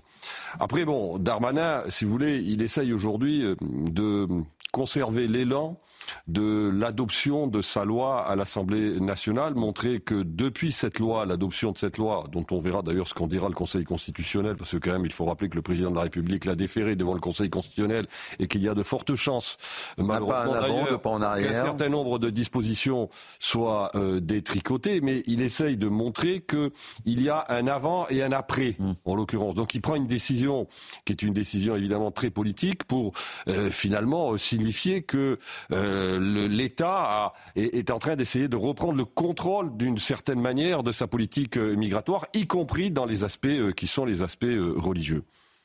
Marine Excusez-moi, j'étais complètement. Ah, vous pensez que vous y intervenir. Guillaume, une petite réaction. Oui, c'est une demande évidemment un peu serpent de mer. Ça fait longtemps qu'on parle d'asseoir l'islam de France et de couper le cordon ombilical avec l'islam dit consulaire, contrôlé par certains, certains pays du Maghreb plus la Turquie mais et ça apparaît complètement légitime. D'un autre côté, euh, c'est plus compliqué qu'il n'y paraît, parce que cet islam détaché, c'était aussi un islam attaché, un islam contrôlé par les services de sécurité et par euh, les pays d'origine précisément, où il y a un contrôle politique qui s'exerçait sur qui pouvait prêcher, ce qui était raconté pendant les prêches, etc. Et là, l'islam détaché à la française, dans le cadre de la laïcité, va être un islam qui pourra, entre guillemets, se lâcher paradoxalement, puisqu'il euh, n'y a plus de contrôle politique qui peut s'exercer dans le cadre de la loi française. Et donc, en fait, finalement, il y a deux, il y a deux de contradictions comme ça. On ne peut pas en rester à cet islam évidemment étranger, mais d'un autre côté, le cadre, me, semble-t-il, de la loi laïcité, de la laïcité, alors on voue une espèce de culte à la laïcité, hein, c'est un culte mmh. quasiment laïque, me semble pas du tout adapté à la nature de cette religion, ah qui n'est bah pas une religion. On, on, peut avoir un islam de France, on aura un jour un islam de France quand la France redeviendra la France et quand la France s'adaptera à cette religion, c'est-à-dire probablement comme l'avait fait Bonaparte en 1808 avec le judaïsme, c'est-à-dire en obligeant à un contrôle politique mhm. euh, assez stricte euh, du culte, c'est-à-dire par exemple euh, qui recruter comme imam, former, contrôler la formation des imams et avoir un contrôle politique. Vous savez, aucun pays musulman dans le monde ne peut se payer le luxe que l'État n'exerce pas un contrôle très fort sur une religion qui par construction est politique. Et donc on se croit les champions du monde, on pense qu'on peut avoir un islam comme ça, alors même que flambe l'islamisme dans le monde musulman, qu'on peut avoir un islam de France qui ne sera pas contrôlé. Moi je pense qu'il faut impérativement le contrôler et le forcer à la loyauté et au patriotisme. Renvoie à l'affaire dont on parlait tout à l'heure, à Manille les, les, hameaux, les pardon, où euh, cet habitant qui a osé poser une question sur un projet de construction d'une mosquée a dû tout simplement quitter sa commune parce que bah, parce qu'il a subi des menaces. Voilà, c'est un peu ça aussi la, France de, 2023. Vous parliez euh, Arnaud de, loi immigration, euh, c'est vraiment le feuilleton de cette fin d'année. Sans doute, évidemment, on peut prendre le pari, mais je ne prends pas beaucoup de risques, je ne me mouille pas beaucoup en vous disant que ce sera le feuilleton du début de l'année 2024. Ah, Et on l'a vu ces dernières semaines, je prends un grand risque en vous disant ça, hein.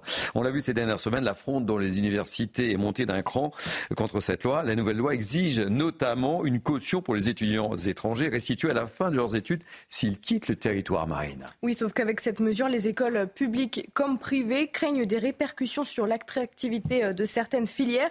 Certaines d'entre elles sont en effet euh, peu prisées par les étudiants français et pourraient donc bien euh, fermer faute d'étudiants étrangers. Résultat, ces universités pourraient perdre leurs subventions. Le décryptage de Célia Gruyère. Un échec massif à l'université en France des étudiants étrangers. En licence, ceux venant d'Asie ou d'Océanie échouent à 61,2%. Pour les étudiants venant d'Afrique subsaharienne, le chiffre est bien plus élevé. 72,5% d'entre eux échouent. Quant au Maghreb, le taux s'élève à 75,4%. Mais les universités ont besoin de ces étudiants, notamment pour des raisons économiques. L'autre intérêt d'avoir des étudiants, français ou étrangers, c'est évidemment de maintenir ouvertes des filières, des filières qui sont peu attractives, ou bien en inscrivant, en faisant inscrire des étudiants étrangers, ça leur permet de maintenir ces filières ouvertes et donc d'assurer le maintien des postes et le maintien des subventions. Et face à la loi immigration, le monde universitaire s'est indigné, notamment à cause de la mesure prévoyant une caution pour les étudiants étrangers. Pourtant, elle est pratiquée dans d'autres pays comme l'Allemagne ou les États-Unis, des pays qui attirent bien plus d'étrangers que la France. Plus les pays sont sélectifs, plus ils attirent des étudiants. Pourquoi? Parce que les meilleurs attirent les meilleurs. Alors ça peut être soit par le biais de concours qui sont organisés à l'entrée des universités, soit l'étude des dossiers, soit également les frais d'inscription qui évidemment sont une barrière à l'entrée. Mais en tout cas, la sélection n'est pas un frein à l'arrivée d'étudiants étrangers, bien au contraire, plus les pays sont sélectifs, plus ils attirent. En France, 13% des étudiants sont étrangers et viennent en majorité d'Afrique du Nord et du Moyen-Orient. Arnaud, vous l'analysez comment cette colère qui gronde dans les universités françaises? Vous savez qu'il y a quelques jours, euh, on a eu euh, cette fausse démission euh, de la ministre de l'Enseignement supérieur et de la Recherche qui a mm. présenté sa démission. Bon, elle n'était pas la seule. Hein. Elle était, oui, elle a présenté sa démission qui n'a pas été acceptée parce que elle est elle-même ancienne présidente d'université mm. et donc elle est sous la pression de ses anciens collègues qui ont Madame hein. tous euh, signé une, une, pétition, je crois, euh, euh dénonçant le, le, le, dispositif qui consiste en effet à, à augmenter la caution, je crois, à de l'ordre de 10 000 euros, me semble-t-il. C'était ce qui était en tout cas proposé initialement par les sénateurs euh, pour les, les, étudiants étrangers. Mais ça a été très bien dit dans votre reportage, c'est que au-delà, euh, j'allais dire, de, euh, de la, de la, nécessité que les, les, universités françaises soient attractives pour des étudiants étrangers, ce qui est tout à fait normal et, légitime, ça leur pose un problème qui est un problème de financement et un problème de, revenus, ce qui explique aussi euh, le, la dénonciation par les présidents d'université de cette, de cette mesure. C'est encore plus vrai pour d'ailleurs pour les écoles supérieures d'enseignement privé, dont certaines ont par, parfois 30, 40, 50% d'étudiants euh, étrangers. Euh, le président de la République, je vous le rappelle aussi, euh, lors euh, de son interview, je crois que c'était une interview qu'il a donnée juste après l'adoption de la loi sur l'immigration, avait lui-même considéré que la mesure restrictive en matière d'accueil des étudiants étrangers était quelque chose qui, à ses yeux, n'était pas, pas, n'était pas acceptable. Le problème que ça pose, c'est que moi, je, suis plutôt favorable parce qu'en effet, que l'université française et que les établissements d'enseignement supérieur accueillent des étudiants étrangers parce que ça participe quand même du mmh. rayonnement de la France, indéniablement. Mais ils sont d'une certaine manière, ces étudiants-là, victimes de notre incapacité à contrôler les autres sources d'immigration, immigration illégale, immigration économique, euh, qui euh, euh, viennent bien évidemment nourrir notre incapacité à, maîtriser les flux migratoires. Donc ils sont devenus, dans cette affaire, aussi une sorte de variable d'ajustement. Euh, et on, on, peut le regretter, mais c'est une, c'est une réalité. Et, et, cette fronde a été alimentée par, euh, on, on l'a vu, hein, il y avait une présidente d'université qui n'a pas hésité à, à, à, pondre un, un communiqué, en, voilà, en prenant position. Hein, mais, euh... On est dans un, à mon avis, dans un débat très caricatural où on peut pas comprendre les choses si on déchire pas un peu le voile de l'ignorance, parce que les, les, les, gens qui sont pas dans la partie comprennent pas. En fait, euh, Arnaud l'a très bien expliqué. Il y a d'abord le public et le privé. Hmm. Dans le privé, c'est entre 5 et 10 000 euros. Donc là, il n'y a pas vraiment besoin du tout de caution et vous allez effectivement détruire des trafics, enfin vous allez détruire un flux économique qui est intéressant pour tout le monde, pour les étudiants qui viennent, majoritairement chinois. On va pas rentrer dans le détail, mais en Chine, euh, euh en fonction des régions, euh, vous avez accès ou non aux universités. Avoir de très bons étudiants qui n'ont pas accès aux, aux, universités parce que par exemple euh, ils sont de régions un peu éloignées, l'État chinois leur permet sous réserve que l'établissement soit reconnu à l'étranger, d'avoir euh, des diplômes. C'est très intéressant pour les établissements privés, c'est une source de revenus importante et c'est une source de revenus importante aussi pour la France et ces étudiants rentrent chez eux. Voilà, ça c'est pour l'essentiel le privé. Donc c'est absolument absurde d'imposer au privé cette caution. Dans le public, eh ben dans le public, vous avez des gens qui, euh, dont nous n'avons pas besoin en réalité, qui ont un assez mauvais niveau, euh, qui vont venir ici euh, absolument sponsorisés, doublement, triplement sponsorisés, ça ne sert absolument à rien et ça encombre euh, les amphis. Et puis vous avez un cas très différent qui est celui des étudiants brillants, une espèce de brain drain si vous voulez, dans les grandes écoles. Euh, et euh, au niveau de la recherche, la recherche scientifique, la recherche technologique, on a besoin d'un certain nombre de doctorants. Et là, là, c'est pas des cautions qu'il faudrait faire. Là, je pense qu'il faut faire comme aux États-Unis, c'est-à-dire qu'il faut euh, non seulement les faire venir et les rémunérer et tout faire pour qu'ils soient bien accueillis. Et il faut qu'on accueille les meilleurs cerveaux du monde. Et dernier témoignage, en tant qu'ancien directeur d'un établissement d'enseignement supérieur, je peux témoigner du fait que beaucoup d'étudiants étrangers ne voulaient pas s'inscrire à l'université. Vous savez pourquoi? Parce que c'était gratuit. Et pour eux, c'était vraiment un signe de faible qualité. Donc, vous voyez la double bêtise et la double peine auxquelles nous sommes mm. assujettis. C'est-à-dire qu'on en accueille moins qu'on pourrait en accueillir, non seulement parce qu'on ne les fait pas payer, et, en plus, et donc c'est pour eux, c'est pas un signal mm. de qualité. Et maintenant, on va en plus leur demander une caution. Enfin, je veux dire, on marche sur la tête. Allez, vous savez, demain soir, c'est le réveillon. Hein. C'est pas, c'est pas un scoop évidemment. Avec ce dispositif sans précédent pour la Saint-Sylvestre, dans un contexte où la menace terroriste euh, semble très élevée évidemment, euh, près de 90 policiers et gendarmes seront déployés à travers le, le pays. Et, et, ce chiffre, hein, 6 000 rien qu'à Paris, 6 000 ou plus d'un million et demi de personnes sont attendues, Marine. Oui, des points d'entrée seront mis en place pour pénétrer dans la capitale où le public sera systématiquement fouillé. Et puis un dispositif de surveillance aérienne inédit sera mis en place pour la toute première fois. On fait le point avec Mathilde Couvillère-Flornois et Audrey Berthaud. Un réveillon sous la menace terroriste. Le ministre de l'Intérieur a présenté hier le dispositif de sécurité du 31 décembre. Une soirée sous haute surveillance dimanche pour sécuriser les Parisiens qui fêteront le passage à la nouvelle année. J'ai donc euh, demandé une mobilisation de plus de 90 000 policiers et gendarmes, auxquels se rajoutent 5 000 militaires de l'opération Sentinelle. Et puis des dizaines de milliers de sapeurs-pompiers également, puisque la sécurité civile sera particulièrement mobilisée. Plus d'un million et demi de personnes sont attendues sur les Champs-Élysées, dans un contexte particulièrement tendu. J'ai donc euh, demandé une mobilisation extrêmement forte des services de, police et de gendarmerie dans un contexte de menaces terroristes euh, très élevé. Euh, bien sûr, du fait de ce qui se passe en Israël et en, et en Palestine, mais de manière générale, vous le savez, la France, depuis de nombreuses années, et singulièrement ces derniers mois, est particulièrement visée par euh, des menaces terroristes. Une dizaine d'hélicoptères de la gendarmerie nationale assisteront les forces de l'ordre. Nouveauté cette année, les drones seront utilisés pour la première fois un soir de Saint-Sylvestre en appui aérien. Dingue, il est 8h15, nous sommes quasiment à l'heure et c'est Marine Sabourin qui nous rappelle les principaux titres de l'information.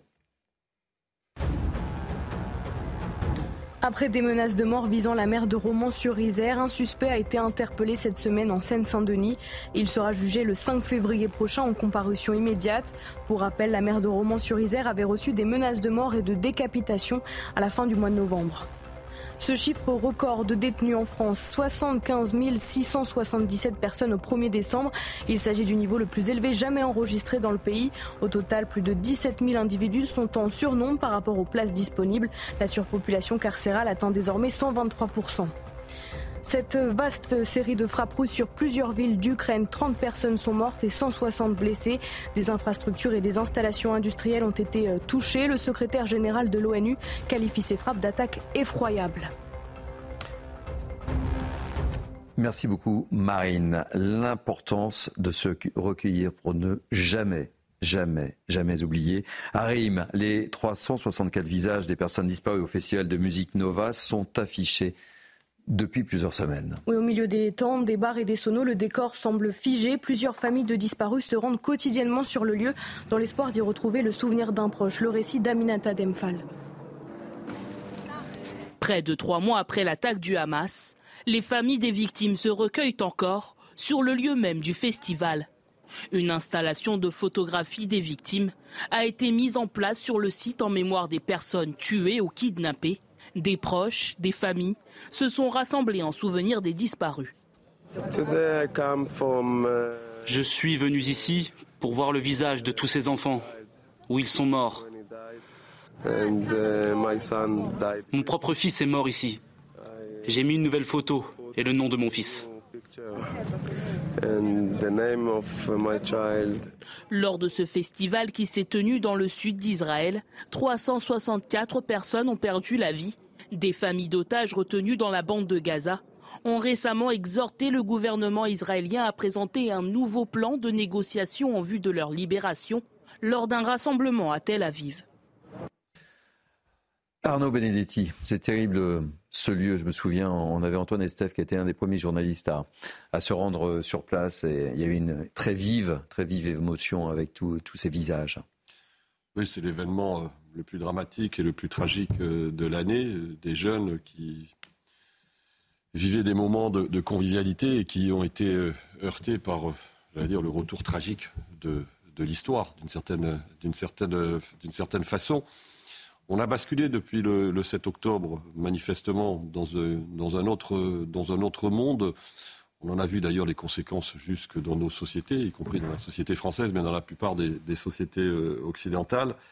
Euh, Israël est un verrou, il faut le, signaler, il faut toujours le dire.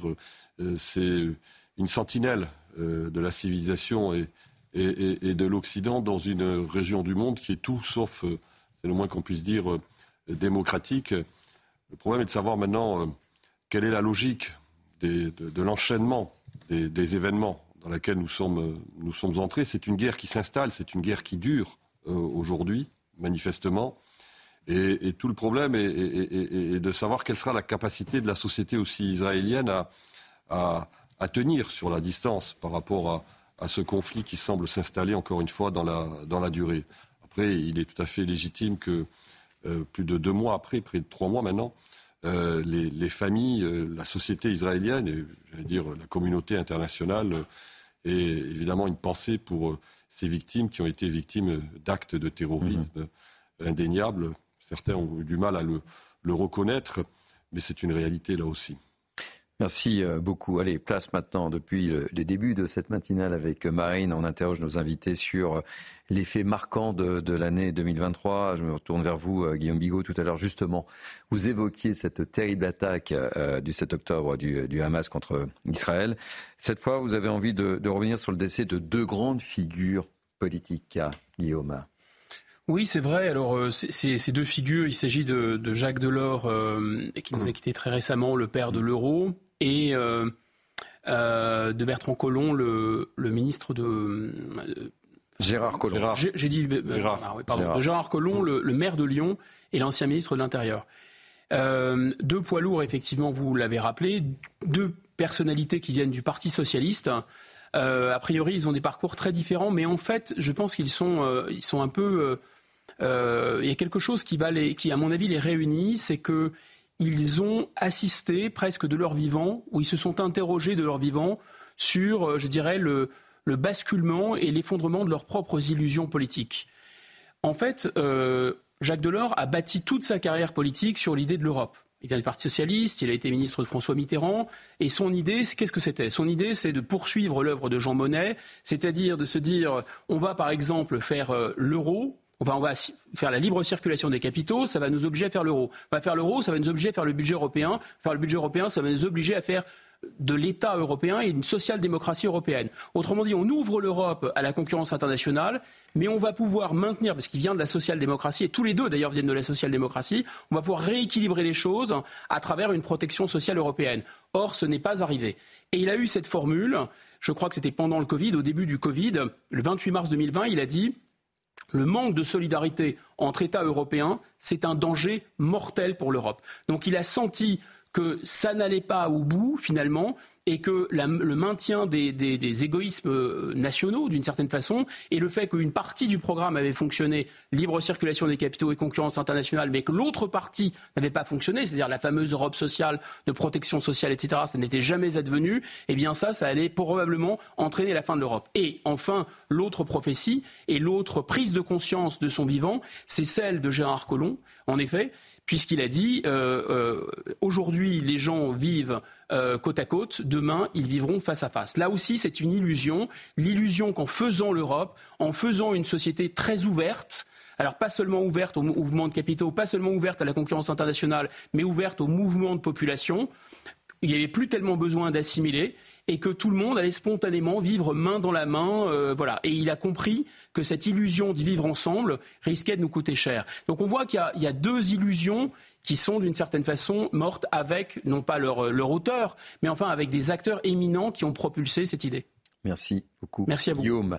Direction euh, les États-Unis. Euh, Marine, il va se passer euh, beaucoup de choses aux États-Unis. Harold Iman va tout nous raconter. Oui, nous sommes avec Harold, notre journaliste spécialiste des questions internationales. Alors aux États-Unis, il va y avoir des débats, des primaires, le procès de Trump et des conventions. L'Amérique se prépare à un nouveau duel entre Joe Biden et Donald Trump. Ces deux hommes sont dans une rivalité personnelle. Qu'en pensent les Américains de tout cela? Alors, généralement, ils ne sont pas si ravis de faire un remake de la dernière élection avec les mêmes personnages qui sont euh, très âgés maintenant. Et chez euh, Joe Biden, ça se voit physiquement. Euh, Trump commence à avoir des signes, mais c'est moins prononcé. Donc, c'est étrange pour eux. Mais maintenant, l'autre problème, c'est qu'il y aura un drame à l'intérieur d'une élection qui est déjà une chose dramatique. C'est-à-dire, est-ce que les deux candidats vont pouvoir se présenter, particulièrement Trump, parce qu'il a quatre procès qui attendent leur jugement, et euh, il a aussi des euh, procédures pour le, le rendre inéligible dans plusieurs États, inéligible comme candidat. Donc, ça a été maintenu au Colorado, ça a été maintenu dans l'État du Maine, ça a été rejeté dans le Michigan, qui est quand même quatre ou cinq fois plus grand que les deux autres. Mais en Californie, c'est en suspens. Voilà. Peu à peu, il pourrait tomber sur un État qui, euh, où il aurait voulu gagner au présidentiel et où il ne sera pas admis à, à, se présenter. Donc, c'est comme l'invalider, l'enlever de la planète. Mmh. Et euh, ça, c'est la dernière euh, euh, itération de, cette espèce de drame euh, qu'il est en train de vivre. maintenant, du côté de Biden, il y a son fils Hunter qui est sous enquête, sous procès. là aussi, ça va l'éclabousser. Donc, on a deux candidats qui sont pas mal, je dirais, entachés par toutes sortes de choses judiciaires. Le judiciaire s'est implosé dans cette élection. Et euh, à côté, il y a les républicains, les candidats qui attendent que Trump tombe pour pouvoir prendre sa place et qui s'écharpent dans des débats interminables et assez, euh, assez euh, acerbes. Donc voilà, les Américains ont une élection comme aucune autre dans leur histoire. Et on ne fait pas l'addition de l'âge de Trump et de Biden ensemble. Hein. on évite. Non, Allez, on va marquer une pause si vous le voulez bien. On se retrouve dans quelques instants. On va vous amener avec Marine du côté de Mani, les hameaux, puisque on l'évoquait tout à l'heure. Euh, c'est une famille qui a dû quitter la commune parce que le père de famille, imaginez-vous, il a osé, oui, il a osé poser une question parce qu'il y avait un projet de mosquée en construction dans cette commune. On vous raconte tout ça. C'est sur CNews que ça se passe. Et la matinale, c'est jusqu'à 9h. à tout de suite. Soyez les bienvenus, merci de nous accueillir. Nous sommes ensemble depuis 5h55. Euh, C'est la dernière ligne droite, ça passe très vite cette matinale au final. Hein. Euh, tout de suite, euh, les titres de votre journal de 8h30. Dans cette édition, on vous reparle de cette affaire déjà évoquée sur CNews. C'est cette histoire d'un habitant de Manille et Hameaux dans les Yvelines. Avec sa famille, il a dû quitter sa commune. Il a été menacé de mort. Pourquoi? Eh Bien parce qu'il avait osé, oui, il avait osé s'interroger sur la future construction d'une mosquée. Il témoigne à visage découvert, ce qui est très courageux, sur CNews. On vous en a déjà beaucoup parlé hier en évoquant les tout premiers extraits de son interview et on a pu découvrir hier soir en intégralité cette interview de Mia Shem sur les médias israéliens, l'ex-otage franco-israélienne de 21 ans, retenue, je le rappelle, 55 jours par le Hamas. Son quotidien durant ces 55 jours fait vraiment froid dans le dos. On y revient avec notre envoyé spécial Régine Delfour en Israël accompagné de Sacha Robin aussi. On évoquera aussi le conflit entre la Russie et, l'Ukraine. Harold Iman est avec nous évidemment. La Russie a mené une série de frappes hier sur plusieurs villes d'Ukraine, dont Kiev. Bilan très lourd, 30 morts et plus de 160 blessés.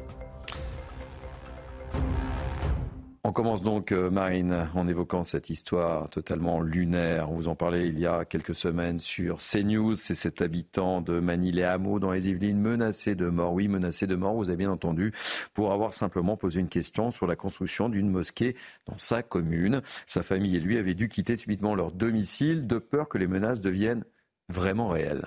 Oui, bien, ils ne sont toujours pas revenus dans leur commune plusieurs semaines après avoir reçu ces menaces. La famille se sent abandonnée par la municipalité. Notre journaliste Raphaël Lazrec s'est entretenu avec ce père de famille. Le, le récit est signé Adrien Spiteri. On est sur un terrain qui s'appelle le terrain Capado. C'est sur cette parcelle, à proximité d'une école et d'un centre d'orientation pour adolescents, que la construction d'une mosquée est envisagée à Manille-les-Hameaux.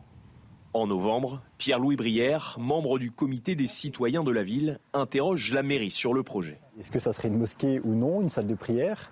Euh, Quelle obédience euh, de l'islam y sera? Problème, la municipalité reste floue. Pierre-Louis décide alors de distribuer des tracts aux habitants. Son association réclame des réponses, mais la situation dégénère rapidement. J'ai reçu un soir, euh, c'était dans la nuit du 7 au 8 décembre, plusieurs appels masqués et avec euh, de nombreuses menaces de mort. On va vous massacrer un par un, on va vous tuer, euh, avec des personnes euh, disant qu'ils avaient mon adresse. Inquiet, Pierre-Louis et sa famille déménagent. Sur les réseaux sociaux, il est accusé de racisme et d'islamophobie, des accusations et des intimidations inacceptables pour ses habitants.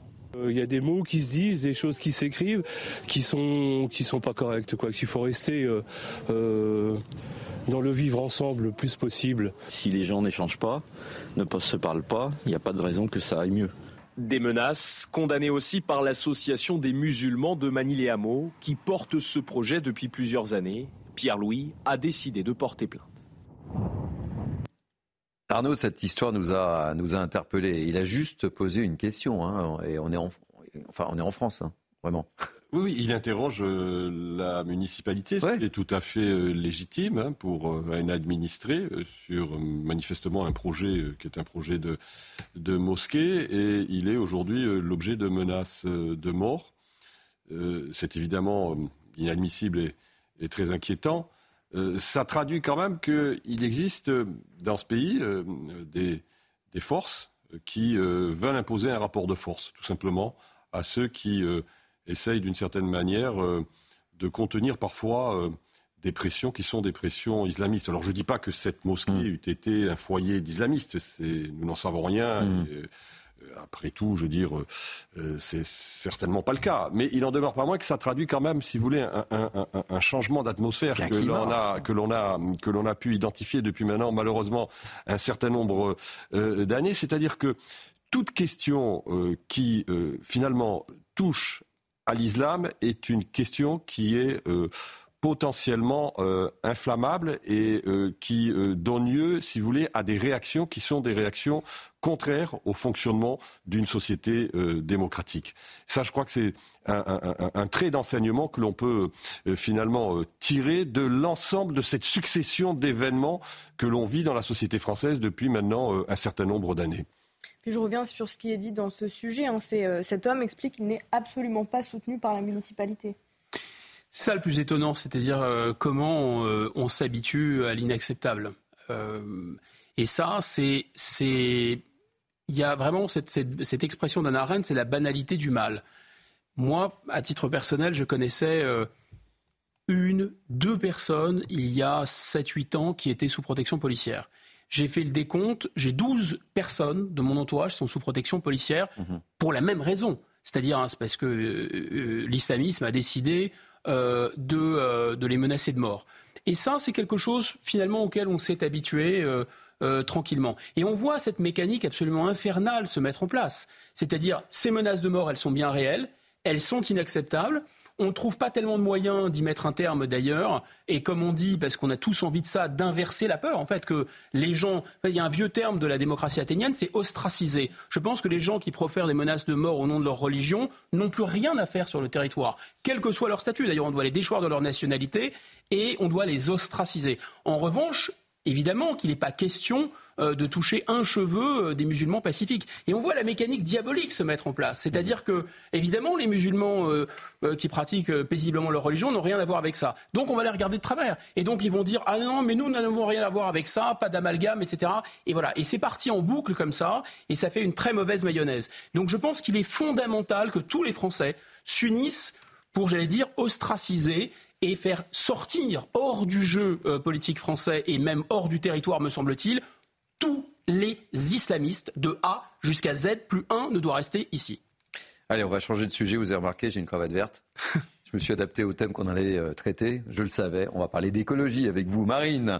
Après les emballages plastiques, le verre ou encore le papier, euh, les Français, les Français vont devoir trier leurs biodéchets à partir de lundi, le 1er janvier. Objectif, les composter ou les valoriser pour réduire le bilan carbone de la France. Je ne suis pas certain que tous les Français soient réellement au courant de, de cette mesure qui va les toucher dès le 1er euh, janvier. En tous les cas, les déchets alimentaires ne devront plus être jetés dans les poubelles ménagères Oui, d'ailleurs, ces déchets représentent un tiers du volume des poubelles en France, alors qu'ils sont une véritable ressource. Mais vous allez le voir, vous l'avez dit, hein, Thierry, les Français sont peu à connaître cette nouvelle mesure. Illustration à Saint-Nazaire avec Jean-Michel Decaze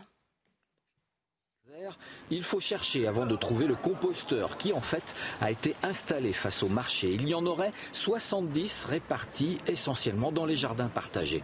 Pour un tri des biodéchets obligatoire au 1er janvier, les habitants manquent singulièrement d'informations. Le tout c'est de savoir où est-ce qu'on le met là, il y en a un, mais il y, a il y a un code dessus, il y a un cadenas. Euh... Il faut passer par la mairie certainement pour... Euh... Hein, c'est ça. Hein.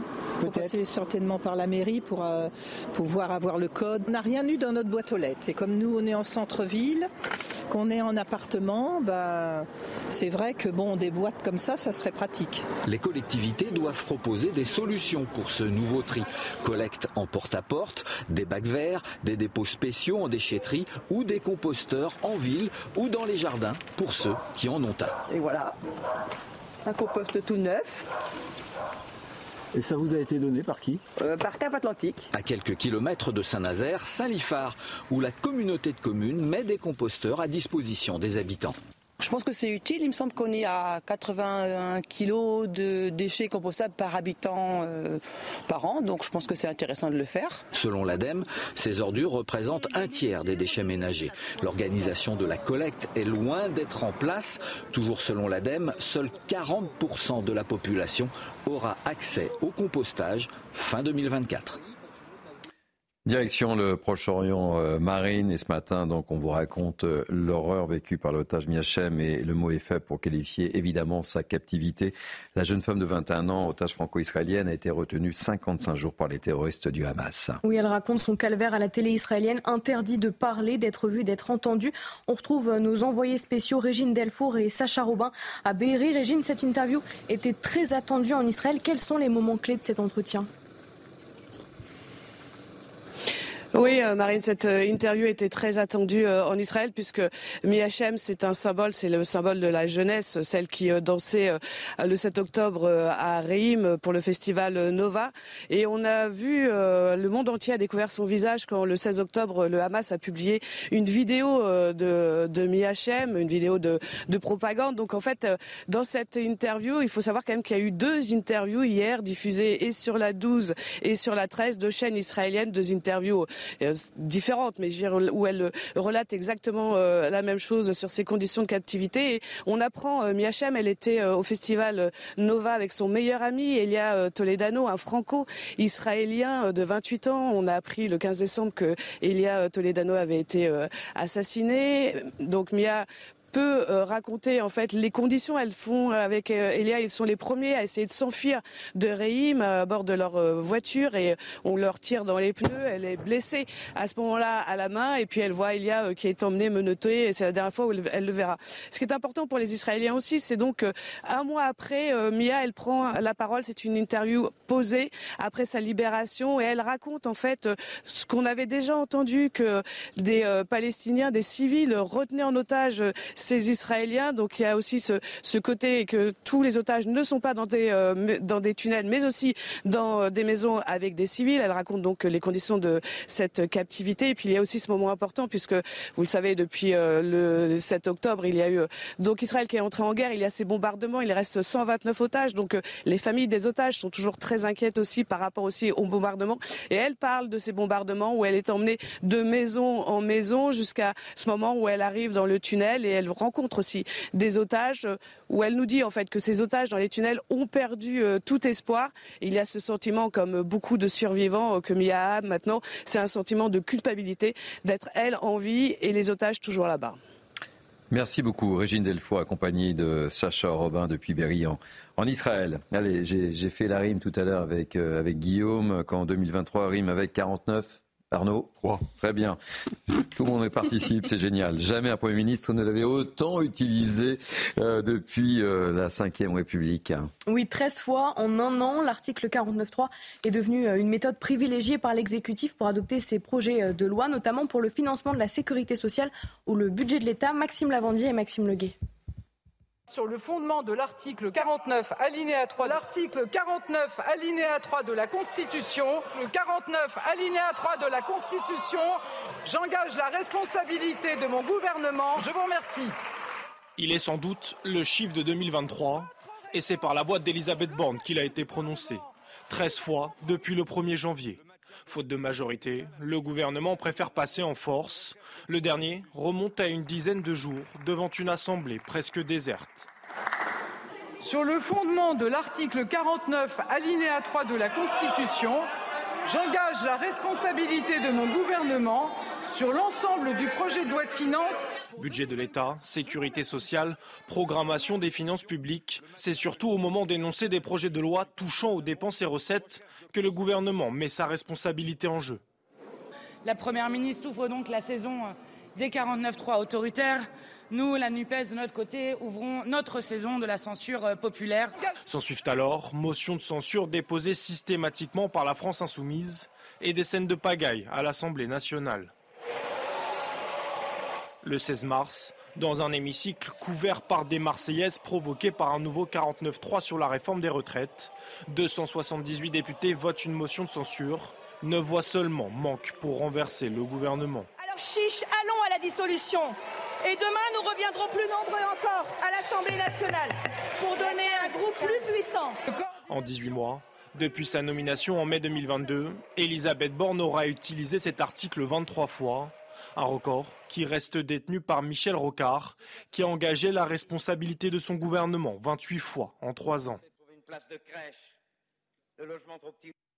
Arnaud, en tant que fin politologue avec la composition de l'Assemblée, c'est fallait s'y attendre de toute façon. Hein, euh. Oui, c'est pas une surprise. Sauf que si vous voulez, il faut quand même revenir aux sources de la, de, la mise en œuvre du 49.3 par euh, les pères de la Constitution. Le 49.3 qui est un outil euh, de rationalisation parlementaire, comme l'on dit en droit euh, constitutionnel, était un outil qui avait été pensé pour plus contraindre la majorité que les oppositions. C'est ainsi que euh, les, euh, les constituants de, de 58 l'avaient imaginé. Alors que là, clairement, l'outil que constitue le 49.3 est véritablement utilisé de manière à contraindre le débat parlementaire, mais plutôt à contraindre les oppositions. Donc ça, c'est un premier point. Donc il y a, d'une certaine manière, si vous voulez, il y a l'esprit et la lettre de la Constitution. Sur la lettre, il n'y a rien à dire. En l'occurrence, c'est un outil qui existe et que euh, un gouvernement, un exécutif peut euh, largement euh, utiliser. après, il y a l'esprit de la Constitution. Et le, la difficulté, c'est que la façon dont il est utilisé aujourd'hui détourne d'une certaine manière l'esprit même de la Constitution de la Ve République, parce que c'est un outil qui vient brider les droits du Parlement. Et il est, il est vécu aujourd'hui ainsi par une grande partie de l'opinion euh, publique. Ensuite, si vous voulez, alors la différence avec euh, Michel Rocard, puisque vous avez fait euh, la comparaison avec mhm. la période où Michel Rocard l'a utilisé beaucoup, c'est qu'il est beaucoup plus contraint aujourd'hui quand même qu'il ne l'était du temps de Michel Rocard. Parce que depuis la réforme constitutionnelle de 2008, clairement, vous ne pouvez plus l'utiliser de manière illimitée. Vous ne pouvez l'utiliser qu'une fois par session et de manière illimitée uniquement pour les textes budgétaires et, le texte, et les textes sur la sécurité sociale. Donc, il y a une petite différence là, si vous voulez, entre les, mhm. les deux périodes. Moi, la, la, question que je me pose, comment, comment peut-on durer pendant trois ans ah encore. Tout le monde se pose la question. Hein. Avec euh, une Assemblée nationale qui est sans majorité, euh, avec une majorité relative très faible et avec une utilisation, j'allais dire, quasi systématique du 49-3. Ça me paraît, euh, sur la distance, peu, peu faisable, me semble-t-il. Guillaume, ces utilisations du 49-3, c'est le synonyme d'une ingouvernabilité. Hein. Oui, on peut dire ça comme ça, c'est-à-dire qu'on a un pouvoir exécutif qui considère qu'il n'a pas d'interlocuteur fiable, euh, donc il n'y a pas de dialogue possible, il n'y a pas de, débat possible. Et donc il impose ça par le 49.3 qui devient effectivement une sorte de cercle de feu ou de fouet, un peu comme des dresseurs. et de l'autre côté, eh bien, on voit qu'il y a finalement une union possible de toutes les oppositions que contre le gouvernement. Donc ils ne sont pas d'accord pour faire pour un projet alternatif. Par contre, ils sont tous d'accord pour faire tomber le gouvernement. Et encore une fois, c'est vraiment de la gouvernabilité parce que ce qui rend les gens fous, finalement, c'est toujours la même chose. C'est-à-dire, c'est c'est l'injonction contradictoire. C'est d'un côté un président de la République qui dit, bah écoutez, vous avez qu'à faire tomber le gouvernement, moi je vous dissous automatiquement. Et on a une opposition qui est quasiment certaine qu'elle va prendre des points et gagner des sièges au détriment de la majorité présidentielle s'il y a dissolution. Et donc elle dit chiche en fait. Eh bien vous avez qu'à dissoudre si vous en êtes capable. Et on voit comme ça ce, petit jeu relativement pervers qui vide un peu de sa substance euh, bah, le débat. Ça promet pour 2024, mon cher. Ah oui. C'est le moins qu'on puisse dire. Ah. Du spectacle en perspective au sein de l'Assemblée nationale. Allez, tout de suite, à 8h47. Ah, on est un petit peu en retard là. Hein. C'est Marine Sabourin. Le rappel des titres. La France n'acceptera plus de nouveaux imams détachés à partir du 1er janvier 2024, annonce faite par Gérald Darmanin hier. La décision avait déjà été abordée par Emmanuel Macron en 2020 pour les imams envoyés par des pays étrangers, une décision pour lutter contre les influences étrangères sur l'islam en France. Un dispositif inédit pour le réveillon du 31 décembre dans un contexte où la menace terroriste est très élevée. Plus de 90 000 policiers et gendarmes seront déployés à travers le pays, dont 6 000 rien qu'à Paris. Des points d'entrée seront mis en place pour pénétrer dans la capitale, où le public sera systématiquement fouillé. Et puis au Niger, des milliers de personnes ont célébré hier le départ des derniers militaires français déployés dans le pays. Plusieurs ministres nigériens étaient présents. La France vient donc d'officialiser le retrait de ces quelques 1500 militaires, mettant fin à 10 ans de lutte anti-djihadiste française au Sahel. Merci beaucoup, ma chère Marine. Alors, depuis ce matin, si vous nous suivez depuis 5h55, nous interrogeons avec Marine nos grands témoins du jour sur les faits marquants de l'année 2023. Et maintenant, c'est à vous de jouer, Arnaud Benedetti. Oui, quel événement a marqué euh, cette année 2023 selon vous?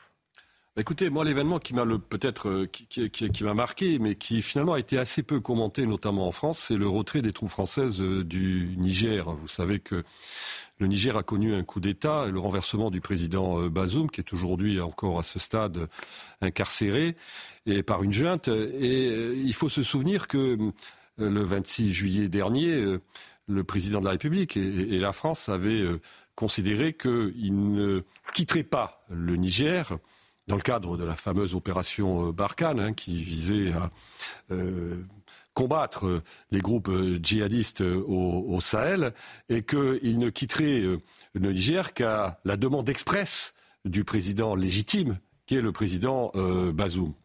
Et finalement, nous avons non seulement lancé une opération de retrait de nos troupes.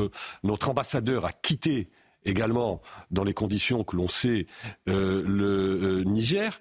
Et euh, je trouve que, si vous voulez, cette situation constitue une humiliation absolue pour la France, notamment après les déclarations du président euh, de la République qui, euh, d'une manière ferme, catégorique, euh, avait lancé à la cantonade que la France, bien évidemment, ne quitterait pas le Niger et, et ne lâcherait pas le président Bazoum. Or, on se retrouve dans une situation où nous sommes partis, où nous partons, et où finalement, ce que l'on peut mettre en avant, c'est que le poids de la France dans cette région du monde est un poids qui, et on le constate pas seulement au Niger, euh, euh, est en train euh, de s'affaiblir tous les jours un peu plus. Et, la grande question est de savoir si finalement, au-delà de cette humiliation, si la France a encore une voix dans cette région du monde, euh, en Afrique, où euh, malgré tout euh, nous avons une histoire, où nous avons pris un certain nombre d'engagements, où nous avons soutenu aussi un certain nombre de, régimes. Et je crois qu'il s'agit là d'un moment particulièrement difficile et, significatif. Un dernier point, c'est la façon dont le président de la République avait annoncé euh, finalement ce, retrait. Souvenez-vous, c'était le 26 septembre lors d'une interview euh, entre la poire et le fromage presque, si vous voulez. Il parlait euh, de la prime carburant, de la crise migratoire et entre deux questions, il nous annonce le retrait des troupes françaises du, du Niger, comme s'il fallait rapidement passer à autre chose et masquer cette humiliation de la France au Niger. Je trouve ça en effet inquiétant, regrettable et assez consternant sur le fond. Merci beaucoup. Euh, on reste dans l'international avec euh, Harold Iman qui est avec nous. La Russie a mené vendredi, c'était hier, une série de frappes sur plusieurs villes d'Ukraine, dont Kiev. 30 personnes sont mortes et plus de 160 blessés selon les autorités ukrainiennes. Oui, il s'agit du plus gros bombardement jamais mené par l'armée russe. Le Conseil de sécurité a été saisi, l'OTAN le sera. Pourquoi ces frappes ont été euh, tirées à ce moment précis, Harold? Alors déjà, l'armée russe a euh, stocké beaucoup de missiles, ne les a pas tirés pendant plusieurs mois. Et on s'attendait, des spécialistes, à ce que euh, euh, ces missiles soient ressortis. Et ils sont ressortis. Il y a du thermobarique, c'était excessivement rapide. Et puis, il y a énormément de missiles euh, iraniens, très facilement identifiables, et puis foultitude de drones. Et euh, on a tiré sur tout le territoire, euh, sans aucune espèce de, de, de, préférence et sans qu'il y ait de, logique, on va dire, tactique sur le terrain. Si on peut regarder la carte, vous verrez. Et puis, ceci marque une espèce de, je ne sais pas, éclat de bruit russe pour dire euh, voilà, la, guerre reprend. Mais en fait, euh, euh, la, contre-offensive ukrainienne a échoué pendant l'été. Et le retour russe du, rouleau compresseur russe, eh bien, n'est pas vraiment arrivé. C'est quelques kilomètres carrés. Bref, on est en pleine première guerre mondiale. Rien ne bouge et on en reste là pour l'instant, alors qu'on attend un peu plus d'aide pour l'Ukraine. Ça, c'est un danger pour l'Ukraine. Merci beaucoup, Harold. Allez, on termine par le sport marine.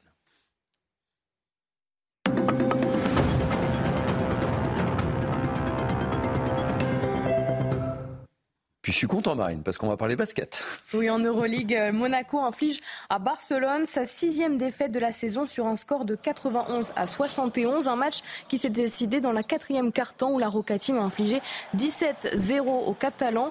À noter que c'est la première victoire de l'histoire de Monaco face à Barcelone en saison régulière d'Euroleague. Avec un bilan de 10 victoires et 7 défaites, l'ASM remonte à la cinquième place du classement.